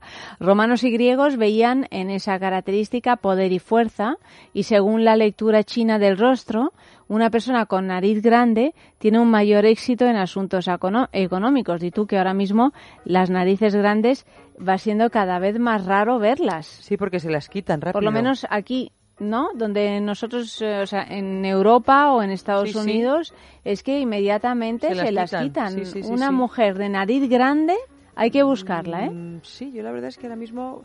Bueno, está el típico ejemplo de Rosy de Palma, pero... Bueno, es que Rosy de Palma eh, tiene no más sabría cosas. decir que pero- otra mujer... Sí, pero la nariz es, Sí, es- es- sorprendente. Ya no solo por grande. tamaño, porque a lo mejor no es tan grande, es por esa Pues que forma otra mujer tiene. con nariz grande, bueno, fíjate, hasta, hasta Leticia, que tenía no una nariz grande, pero ¿Tiene una... nariz grande? O Ya sea, no. más grande de lo que la tiene ahora. Pero sí. tenía una nariz ligeramente encorvada, Sí, pero vamos, a mí no, no- Ligeramente. li- muy ligeramente no me parecía que lo- la feaba en absoluto. No, lo que la fea es esta nariz que se ha Sí. puesto ahora, que es de a esta- pesar de la- que es también discreta, o sea, tampoco se ha hecho una naricita así. No, pero es la típica nariz de operada. Sí. Es la típica nariz que tienen otras que se han operado, que, que en cuanto las ves, las identificas rápidamente. Yo desde que vi una vez un documental sobre las, que la vi por una cuestión de trabajo, sobre las, eh, las operaciones de cirugía estética, que se veía cómo te operaban la nariz. Qué. Dije, Dios mío, porque antes te la que tienen que ponen- romper y te dan un martillazo. Te Pero parten, tú la, les- te tú- parten la nariz dormida. dormida. Sí, sí, sí, Oh. sí. Pero me pareció una cosa de una violencia tal que no digo yo, ¿eh? que si uno tiene trauma, pues tiene trauma y hoy está y dispuesto si no lo tienes, a lo pues que se sea. lo crean con esa Pero, operación. oh, Dios mío, me, mm, me pareció tremendo, Sí, verdaderamente. sí, sí. Madre de Dios. Sí. Pero tú sí que eres feo. Oh, oh, pero por lo menos a mí me dicen papi con la luz prendida negra.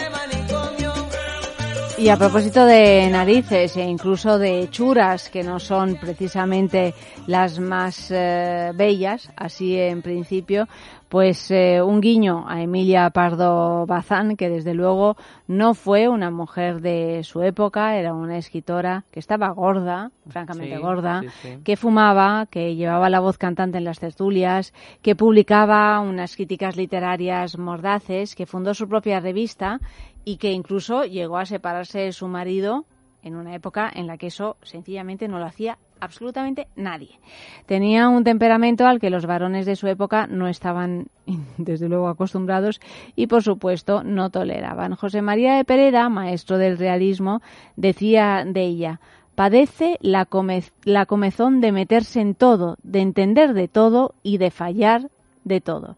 Sin embargo, para Baroja era de una obesidad desagradable. Y Clarín también en su día manifestó, el día que se muera habrá fiesta nacional. ¿Te acuerdas que vimos Sí, sí. esa obra de teatro en el. Teatro del Barrio, Emilia? sí, sí. Que una obra tan tan Bueno, bonita ella estaba muy bien, sí, sí. en la que estuvo aquí. eh, la entrevistamos a la actriz principal que, que nos disculpe ahora porque yo no recuerdo su nombre pero eh, había una- unas escenas muy curiosas en las que Emilia Pardo Bazán se enfrentaba a, a los académicos no que se iba ahí porque ella quería decía que que ella se merecía por su obra ser académica claro no le hicieron ni caso No, no le hicieron ni caso, No. claro. Vamos, no es que no le hicieran ni caso, caso le hicieron. Lo que pasa es que no, no como a ella le hubiera gustado, No, no. sino más bien al revés. Benito Pérez Galdós era totalmente opuesto a ella. Dicen que hablaba poco y escuchaba mucho. Era canario, claro, y los canarios pues Sí. tienen a veces ese punto lento. introvertido no más Se lo describe como un hombre solitario, tímido, pero mujeriego. Pero Emilia y Benito eran dos grandes mentes que vivieron una historia de amor pasional y clandestina que quedó reflejada en las 92 cartas que ella le envió a su amante y que fueron publicadas hace unos años con el título Miquiño mío, cartas a Galdós. Cartas que son una auténtica maravilla, de veras merece la pena leerlas tanto por su dulzura como su su ironía y, y ese amor tremendo que se tenían eh, de un modo desproporcionado, físicamente desproporcionado, porque ella era inmensa y él era precisamente eso, un miquiño suyo, porque era como eh, delgadito, delgadito, como un pajarillo, ¿no? Mira, la, la actriz se llama Pilar Gómez. Eso es, Pilar Gómez, exacto. Bueno, los encabezamientos de las cartas de mm, Emilia Pardo Bazán a Pérez Galdós muestran cómo la admiración da paso al amor, ¿no? Porque pasan de ilustre maestro y amigo del alma a mi siempre amado, mi almita. La pasión impregna el lenguaje epistolar. Ella le llama miquiño mío, monín, pánfilo de mi corazón, chiquito mío, roedor mío, camaraíta, bobito, pues esas lindezas, ¿no? Que nos, eh, con las que nos, eh, Nos llamamos nos en la llamamos intimidad. en la intimidad. se veían a escondidas en Madrid, en la calle de La Palma. La llama en broma, o sea, se la llamaba entre ellos en broma eh, Palmstrasse, que vendría a ser calle de La Palma, pero en alemán. Junto a la iglesia de las Maravillas, Maravillas Church, que era como ellos la llamaban en sus cartas. El episodio más pintoresco es el de un paseo nocturno en coche de caballos, que concluyó con un arrebato de pasión. Me río con el episodio de aquella prenda íntima. ¿Qué habrá dicho el guarda de la castellana al recogerla? Vamos, que Emilia perdió literalmente las bragas. La verdad es que eh, Emilia me la imagino más, pero a Pérez Galdós eh, No, haciendo el amor por la calle eh, es una imagen que me Sí, resulta más difícil. extraña. Proclamaba con orgullo su libertad erótica. Decía, sí, yo me acuesto contigo y me acostaré siempre. Y si es para algo execrable, bien, muy bien, sabe a gloria. Y si no, pues también muy bien. Ante la moral oficial no tengo defensa, pero tú y yo se me figura que vamos un poco paranihilistas en eso. Le hemos hecho la mamola al mundo necio que prohíbe estas cosas. Emilia se sentía orgullosa de hacer feliz a Benito y le decía, en un minuto te puedo dar más bienes y alegrías que nadie. ¿Qué, no has sido feliz estas últimas tardes? Zola tiene miedo a la muerte. Si hubiera vivido una semana lo que yo y lo que tú, no le tendría miedo alguno. A él le tocaba disimular, en cambio, y le decía a Emilia, desempeñas tan bien ese negociado maquiavelisquidiforme y con esa palabra tan rara describía su amor clandestino, que no la he leído bien, pero es que viene a ser maquiavelistiquidisimuliforme. Madre mía. Maquiavelistiquidisimuliforme. Esto es como es, eh, Supercalifragilístico espialidoso. sí. Exacto, sí, ¿no? Es maquiavelístico disimuliforme. Sí, es- Pues eso.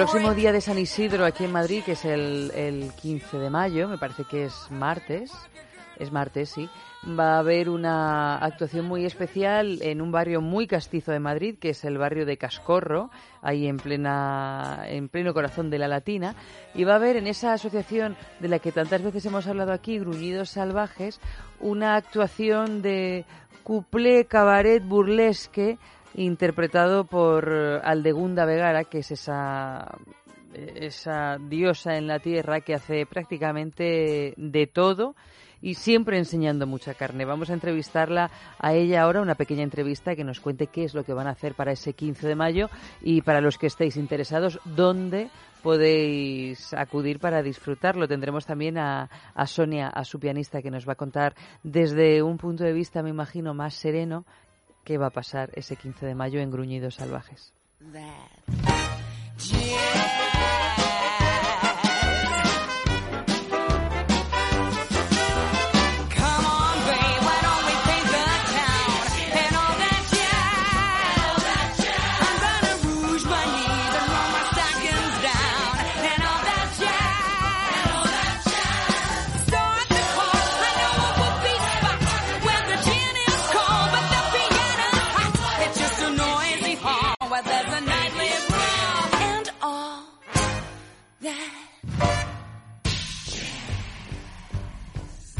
Buenas noches, Alde. Buenas noches, Sonia. Buenas noches, Eva. Buenas Estamos noches, Eva. aquí, bueno, pues eh, hablando de, de cuplé y de mitología. Vamos a hablar poquito, luego este verano vamos a hacer un programa expresamente al respecto de todo esto, pero dadnos una, un pisco labis, porque además es que tenéis un montón de actuaciones, ¿no?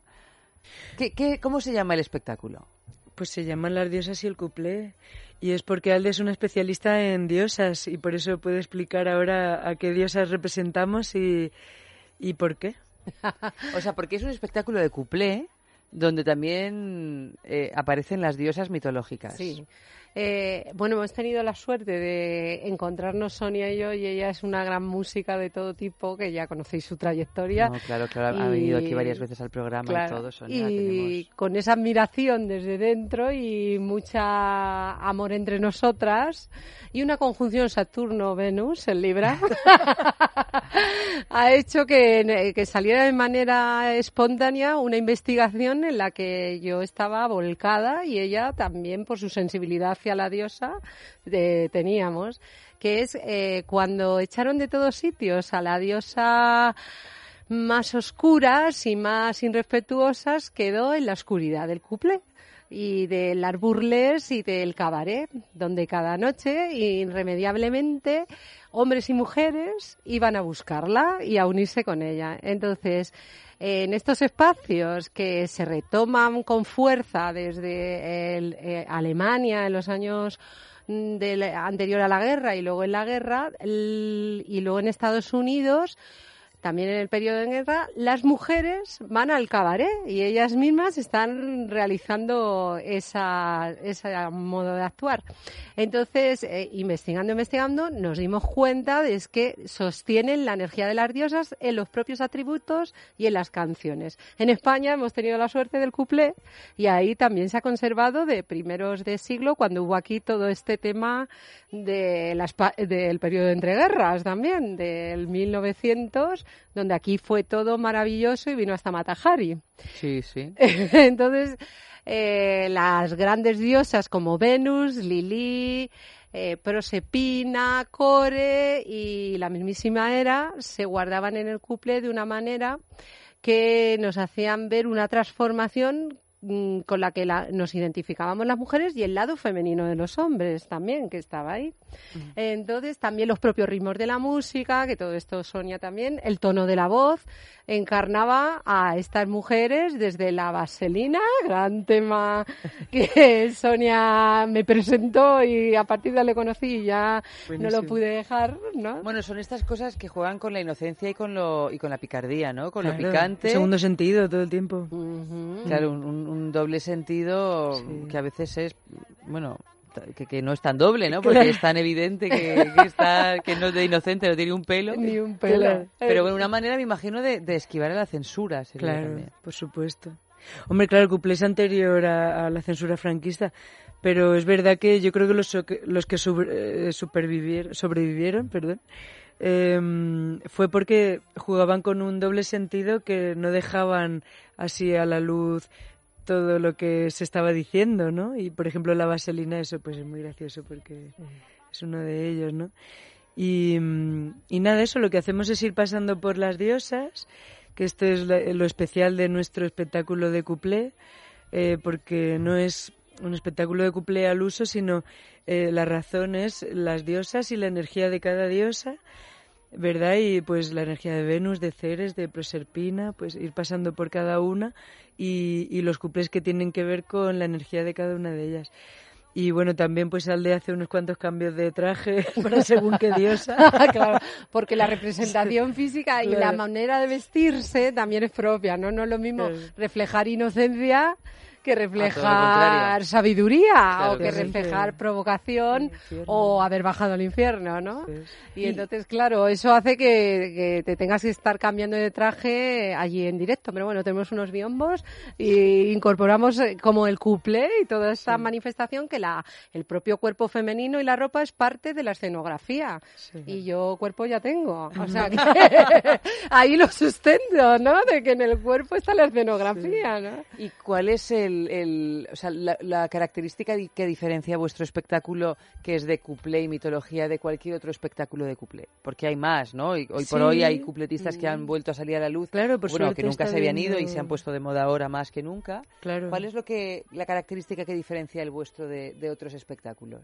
Pues es eso, la relación con la mitología, sobre todo. O sea que, ¿no? Sí, claro, también en la entrega, ¿no? Porque eh, coge también, y yo lo tengo claro por la sensibilidad de Sonia y la mía propia, una entrega verdadera a la diosa como culto de sacerdotisas.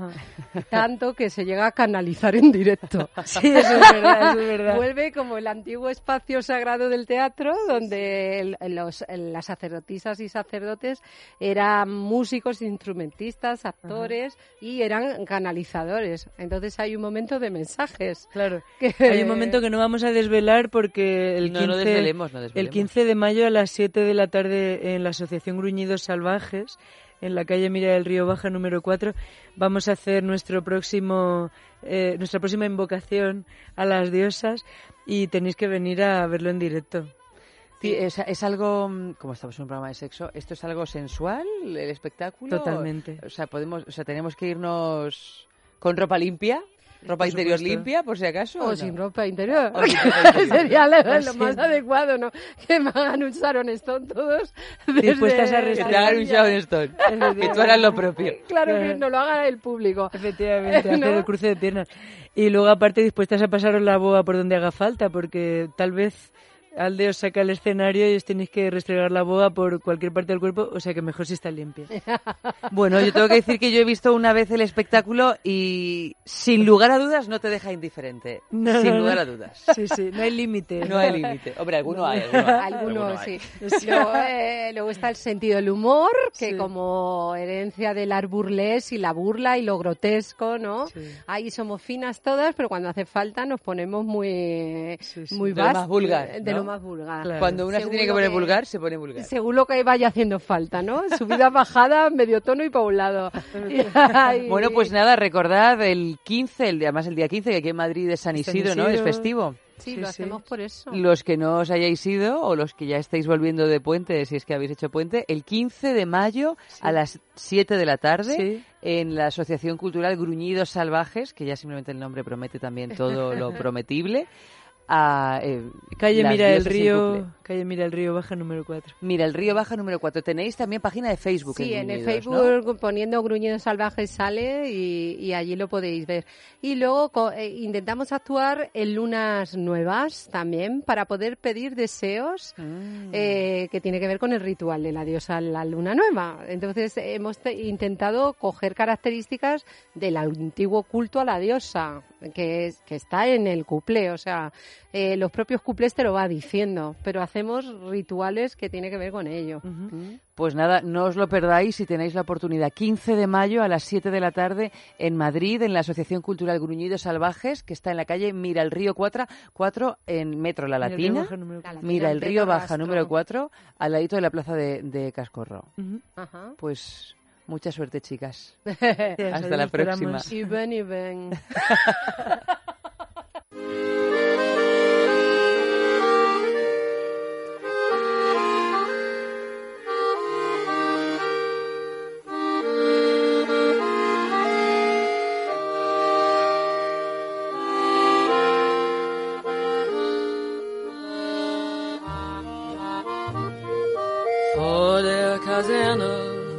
vor dem großen Tor, steht eine Laterne und steht sie noch davor.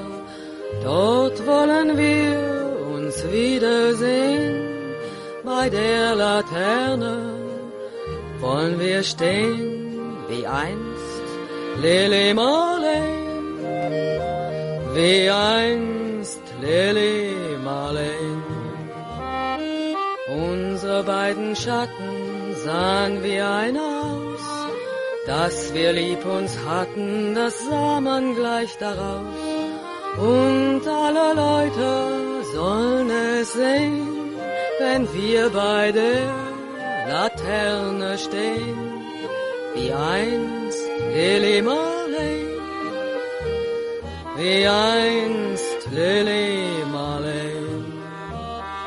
Deine Schritte kennt sie, deinen schönen Gang. Alle Abend brennt sie, doch mich vergaß sie lang. Und sollte mir ein Leid geschehen, wer wird bei der Laterne stehen? Mit dir, Lili Marley, mit dir, Lili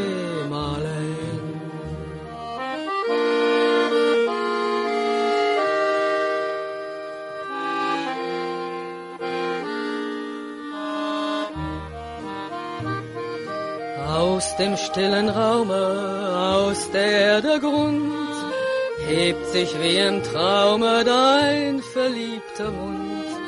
Wenn sich die späten Nebel drehen, wer wird bei der Laterne stehen? Mit dir, Lili Marley, mit dir, Lili Marley. Wenn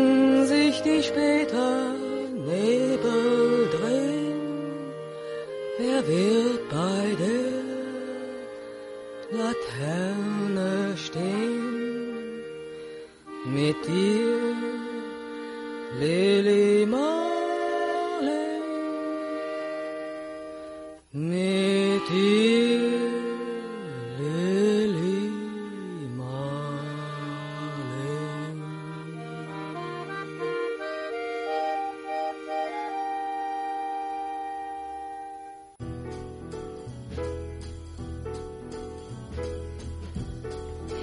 Bueno, y del cuplé, Eva, nos vamos a, a- a- Bueno, una cosa que no tiene nada que ver, ¿no? Bueno, yo qué sé, también el cuplé eh, a veces tiene así tremendo sabor, ¿eh? Sí. Y- es lo, es lo bueno que tiene, ¿no? Que tiene mucho sabor. Es que se está poniendo Eva una, una crema que me interesa más que el...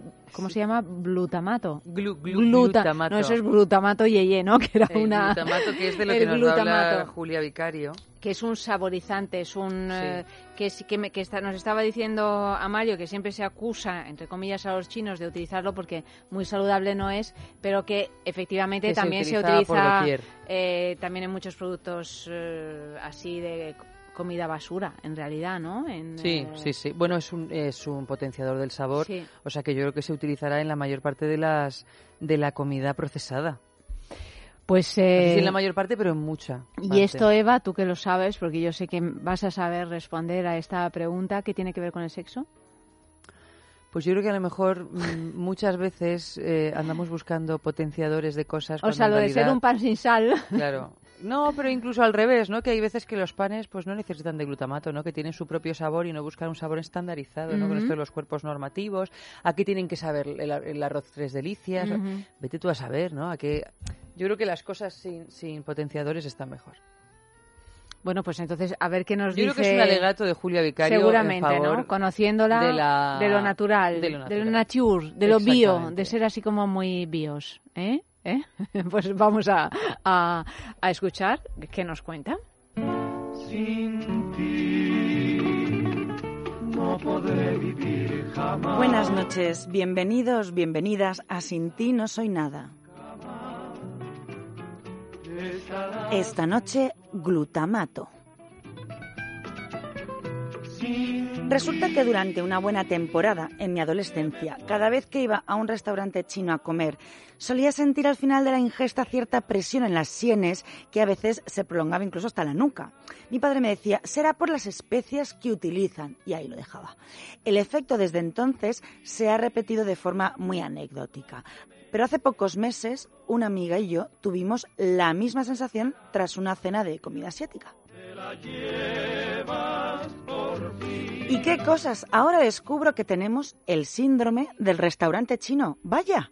El término fue acuñado por el investigador científico Robert Hoffman Walk en 1968 en una carta que envió a la prestigiosa revista eh, New England Journal of Medicine. En ella explicaba los síntomas que padecía aproximadamente un cuarto de hora después de haber ingerido el primer plato en un restaurante chino al que solía ir a comer.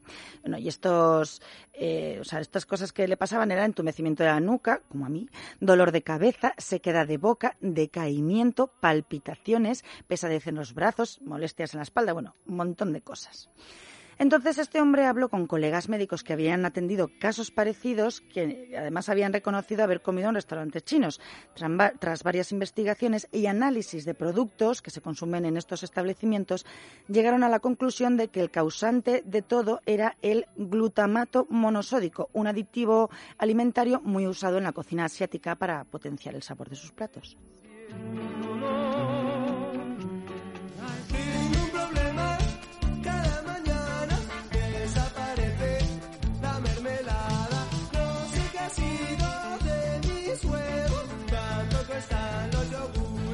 Como banda sonora, una canción tan oportuna por sus referencias en el mundo de la alimentación como Un hombre en mi nevera del grupo pop rock de los 80, Glutamato Yeye.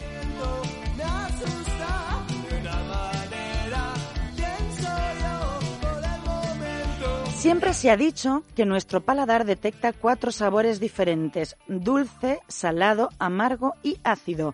Pero entre detractores y defensores se alza un nuevo sabor, el sabroso.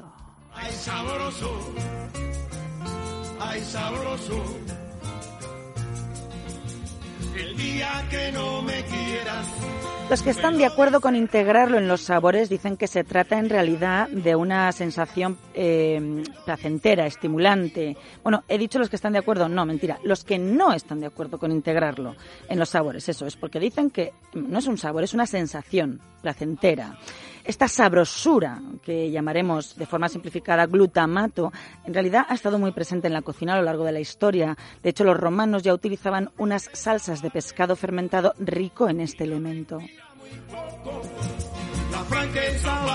Pero fue en realidad en 1908 cuando un científico japonés llamado Kikunai Ikeda aisló este sabor.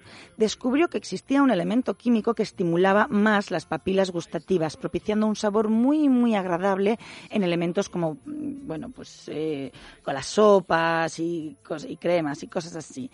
Y eh, todo esto, o sea, lo encontró en el alga kombu, que es la que es, eh, con la que utilizan muchos caldos y sopas.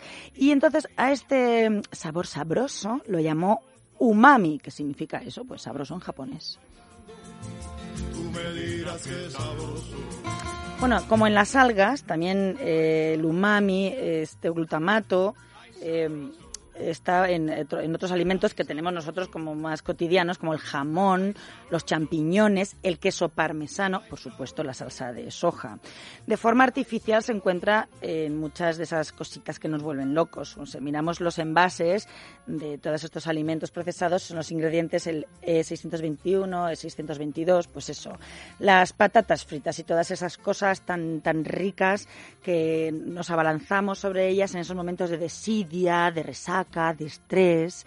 Vamos, que glutamato sabrosito y por doquier y nos gusta. De hecho, afirman que es adictivo. En cuanto a los efectos en la salud, que es precisamente una de las cosas que más se critica de esto, pues bueno, en nutrición y alimentación eh, seguro no es lo mismo que saludable, según dicen los expertos. No supone un riesgo grave, esto del glutamato, pero se encuentra en alimentos procesados con un perfil nutricional poco saludable. Ay, sabroso. Y mientras se discute si lo sabroso o no es un quinto sabor, y hay otro grupo de científicos de la Universidad Estatal de Oregón en Estados Unidos que propone el sexto. Y este sería el harinoso o de almidón que dejan en el paladar el consumo de alimentos ricos en carbohidratos, pues eso, como la pasta, las patatas, el pan o el arroz. El día que no me quieras, Procesados o no, todos somos un poco víctimas de lo sabroso. Lo cierto es que pese a la presión que yo sentía en las sienes cuando comía en los restaurantes chinos, pues es que sigo siendo fiel a su gastronomía. Uno de mis vicios eh, son los sobres de noodle, esos fideos chinos a los que se añade una serie de polvos que deben ser dinamita pura. No brindaré homenaje a las adicciones nocivas, no, no, no puedo. Pero sí al reconocimiento de lo sabroso, a ese científico japonés curioso que quiso extraer su esencia para encumbrarlo como algo único, porque no es lo mismo lo rico que lo placentero, como no es lo mismo que me gustes a que me vuelvas loca. Glutamato, sin ti no soy nada. Sin ti no podré vivir jamás.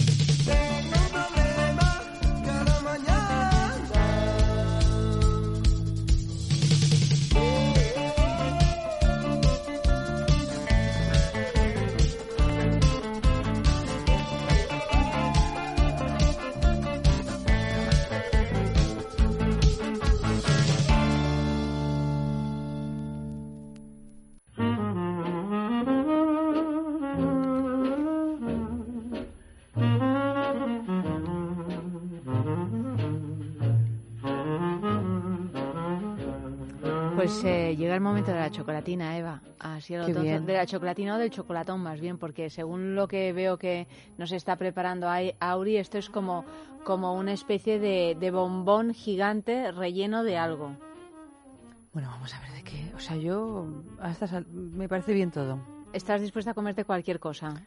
Que no tenga glutamato. Casi, casi cualquier cosa. Casi cualquier cosa. Pero Auri es muy cuidadosa porque... Sí, cual- porque- nunca se puede hablar de cualquier cosa con Auri. No, y luego siempre intenta, eh, se ha hecho con los gustos de los tres, de Amalio, Eva y yo, e intenta siempre proponernos recetas que podamos comer los tres. Sí, A Oscar Ferrani es- ya le he dejado por imposible. No, porque él- como él no come. Eh, no, no. Eh, eh, Oscar come mucho glutamato, en realidad.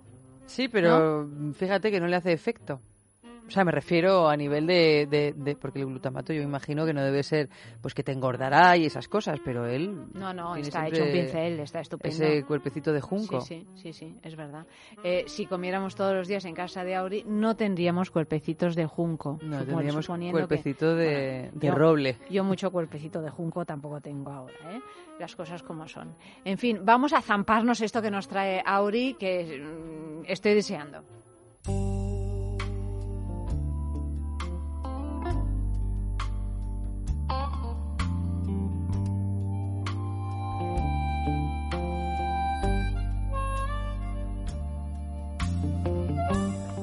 Pues, Pues nada, aquí estamos una semana más.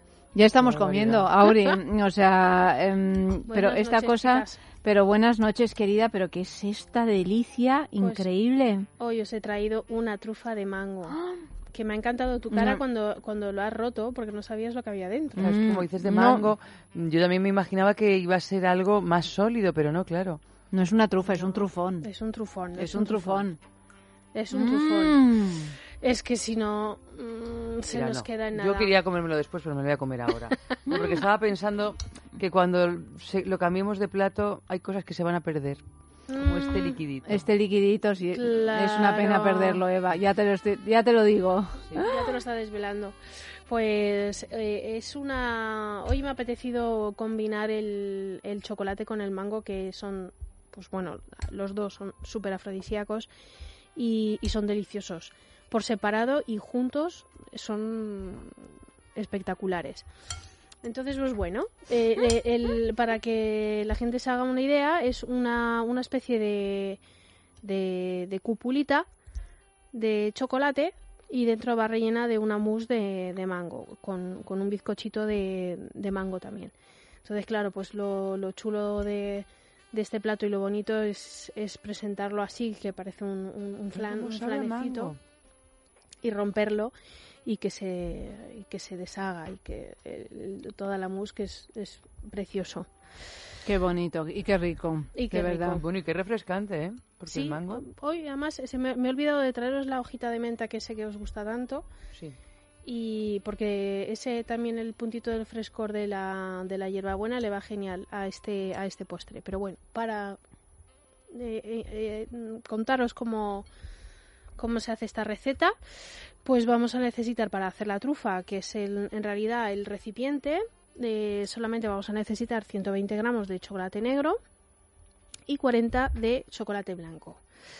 Para la mousse vamos a necesitar un mango, dos claras de huevo, 200 mililitros de nata, 4 cucharadas de azúcar y una lámina de gelatina. Y para el bizcocho, dos cucharadas grandes de azúcar, dos cucharadas grandes de harina, una cucharada de pulpa de mango, un huevo, una cucharada de aceite de girasol y una cucharada de leche. Lo primero que vamos a hacer son los moldecitos de chocolate cada uno que lo haga eh, con, los, con los elementos que pueda tener en casa. Si tiene moldes de las magdalenas, de silicona, pues pueden servir. Si no, eh, si no tenemos, lo podemos hacer con, con unos vasitos de cristal que los podemos forrar con papel de, de horno. O con incluso vasitos de plástico. Lo que más, lo que más, eh, la, la forma que más nos guste. Yo en mi caso lo he hecho con unos moldes de silicona porque sale muy bien. Los metes en el congelador y se desmoldan muy bien y, y se- y quedan perfectos. Con lo cual, pero bueno, que, que- que cada uno pruebe. Pues vamos a derretir lo primero el chocolate en, al baño María Y una vez que ha derretido, vamos a pintar las paredes del, recipiente que hayamos elegido, eh, pues llenándolo hasta la mitad y le damos vueltas para que se impregnen bien las paredes y el fondo y los escurrimos boca abajo para que se para que se escurra el exceso. Lo derretimos, lo, lo dejamos secar eh, una, una media hora para que se endurezca y pasado ese tiempo, una vez que veamos que ya se ha secado, le damos otra capa o incluso una tercera si, si quisiéramos. Yo no la he dejado muy, muy espesa porque no porque me gusta que sea fácil de romper. Claro, La cuchara. sí, hombre, sí, sí, no, claro. Sí, sí, porque si te comes un mazacote de chocolate, pues tampoco. Al final lo que eh, lo bueno es, es combinar un poco las, los dos sabores. Para hacer la mousse, mientras están reposando lo- los moldecitos, hacemos la, mousse. Para, la, para hacerla eh, vamos a pelar los, mangos, le quitamos toda la pulpa y la batimos. Montamos las claras eh, del huevo a punto de nieve con dos cucharadas de azúcar y también la nata. Eh, para que se monte bien la nata tiene que estar muy bien fría. Y le añadimos dos cucharadas también de azúcar. Las montamos bien. Hidratamos la hoja de gelatina, muy importante para conseguir la textura de la, de la mousse. La, gela- la gelatina hay que hidratarla en agua fría. Y una vez que ha cogido volumen, que la vamos a notar enseguida porque son unas láminas mm, secas, y en cuanto la metemos en el agua y está, y está unos, unos minutos, se, enseguida se pone, eh, coge cuerpo. Sí. Eh, no sabría con qué compararlo, pero va- va- se, nota rápidamente la diferencia. Y para, para deshacer la gelatina la vamos a meter en, en agua caliente, nada, mm, unos minutos, lo justo para que se deshaga. Y se la vamos a añadir a la pulpa de mango. Lo mezclamos bien y vamos eh, añadiendo la clara de, de- de huevo con, con la ayuda de una espátula, dándole mm, aire sin llegar a batir para que no, no se bajen mucho las, las claras y, por último la, nata montada. Cuando tengamos todo bien integrado la dejamos eh, enfriar en la, en la nevera o dentro de la manga pastelera, donde más nos guste. Eh, el bizcochito, esta es un truquito de súper rápido que se hace en, vasitos de plástico para no hacer el mega bizcocho. Entonces, esto es eh, batir un huevo, le añadimos la leche y el, y el aceite, lo removemos bien, le añadimos la harina y volvemos a remover y por último añadimos la cucharada sopera de, de pulpa de mango. Lo mezclamos todo muy bien y lo metemos en un vaso de plástico en el microondas a 900 ¿Qué me dices? ¿En un vaso de plástico? en un vasito de plástico Qué fuerte. a de máxima, verdad que... a máxima, sí, sí. a máxima potencia y nada, un minuto y medio, dos, según... Y está hecho, claro. Y está hecho, sí, sí. O sea, sacas el, lo vuelcas y tienes un, una- un bizcochito. O sea, no, no es un bizcocho hecho en el horno, eh, maravilloso, pero Para esto es ideal, es sí, ideal. sí. Eh, igual lo puedes hacer de chocolate, de lo que se te ocurra. Y verdad, eh, qué- qué- qué truquis, qué truquis. ¿Qué truquis os enseño? Sí.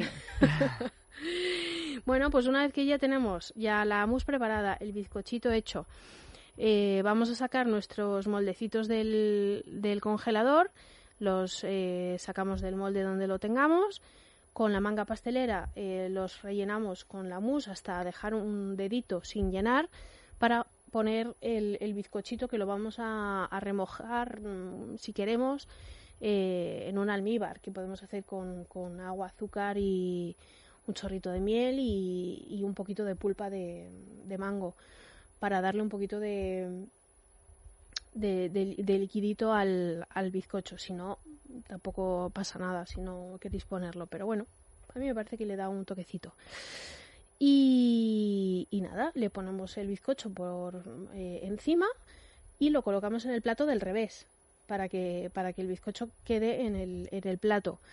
Debajo, en el fondo del plato, pues podemos hacer una base de, chocolate blanco, que nada, la- lo disolvemos con un pelín de, de nata y podemos hacer un lechito de, de chocolate blanco o chocolate negro, el que más nos apetezca, pero bueno, por, el, por eso Sí, del por cambiar, de color claro, sí. queda muy muy cuco.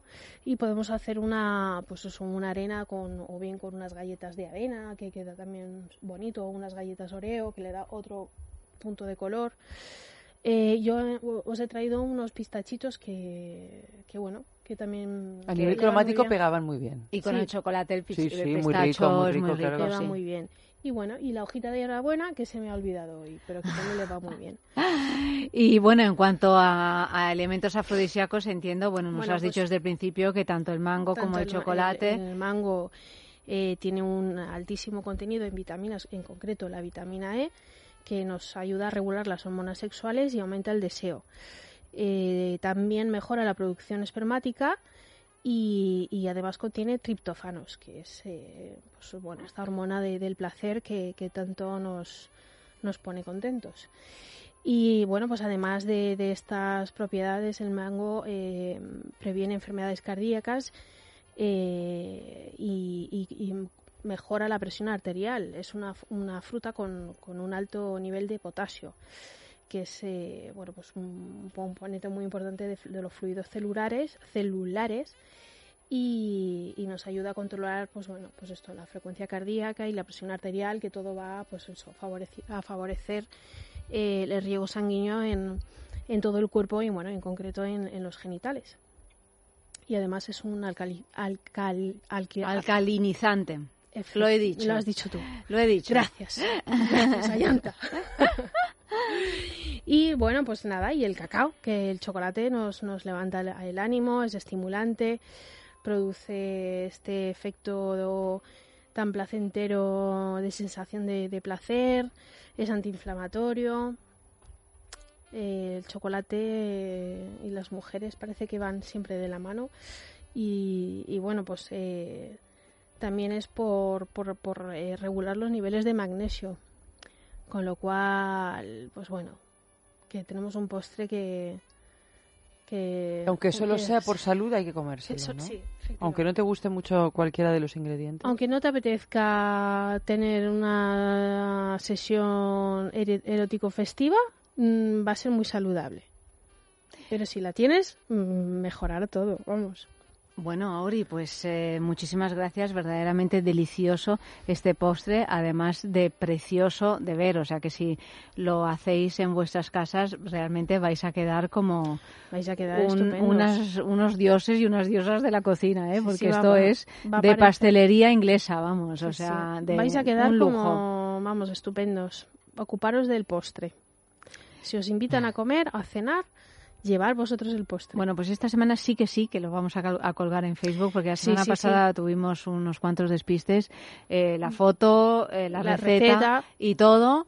Así es que, Auri, querida... sí, sí, esta eh, semana la tenéis. La sin falta. tenemos, sí, sí. Ya está, Ya está, de hecho.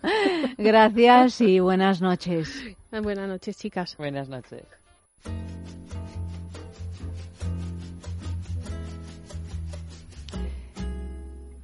Básicamente, después de haber hablado de, de Cirano y de otras artes como el couplé, mm, llegamos a la conclusión, a, la- a una buena conclusión, absolutamente manida, pero cierta, y es que la belleza está en el interior. Bueno, está en el exterior, lo que pasa es que a veces no es tan definitoria. Ahí has estado, Eva. Claro, Sí, o sí, sea, sí. la belleza indudablemente está a veces en el exterior y muy exterior, pero que, claro, a veces no es suficiente. Pero la de dentro no la vemos. Y cuando No. la vemos, yo el otro día... A veces no la vemos porque no hay Sí, y bueno, otras veces no la vemos porque indudablemente. Mm, hay que eso- mirar más tiempo. Eso está claro, está claro. Pero el otro día, es, es solo escuchando el texto de Edmond Rostand, de, De que, Cyrano. que ha Mm. así mm, impregnado el programa de, de esta noche, pff, era como... Precioso, claro, claro. Claro, o sea, de- pero no lo ves, no ves qué, qué hombre tienes al lado y no lo ves porque porque la nariz no te deja Bueno, lo que pasa es que, claro, habría que ver cómo reaccionamos. Si yo nunca me he encontrado con un cirano, pero yo no sé cómo reaccionaría, claro.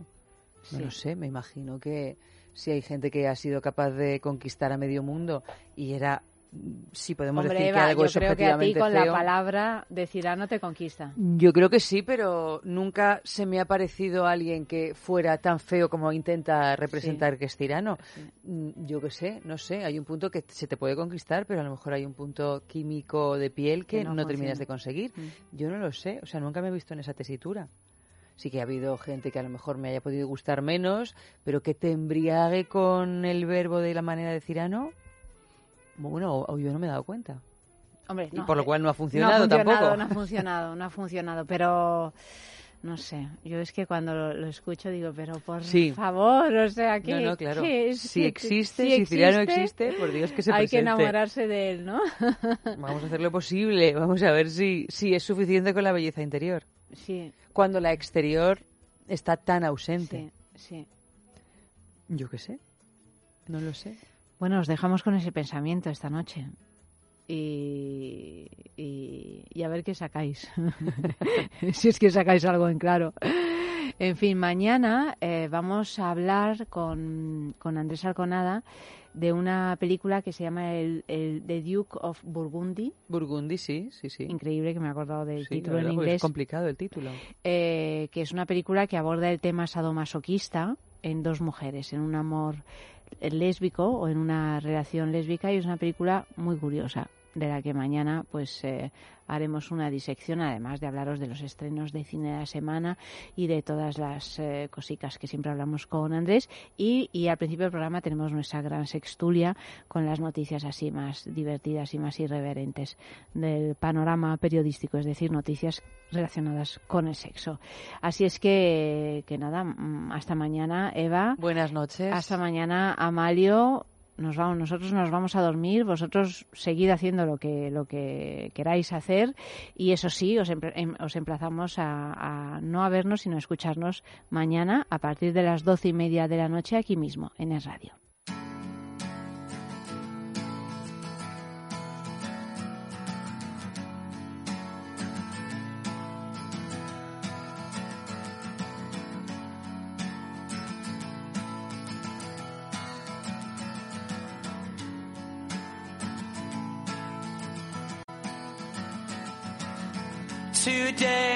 Gonna be the day that they're gonna throw it back to you.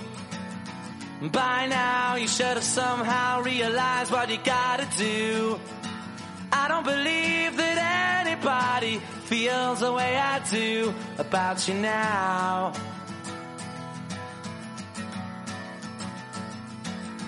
Backbeat, the word is on the street that the fire in your heart is out. I'm sure you've heard it all before, but you never really had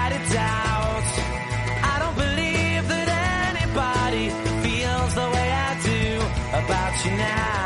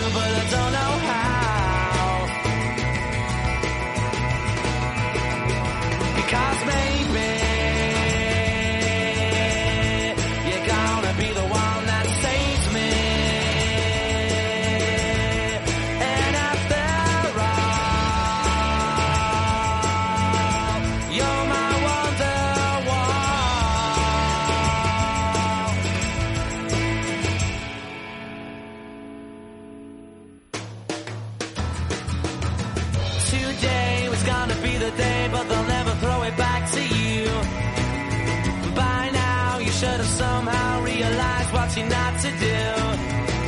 I don't believe that anybody feels the way I do about you now.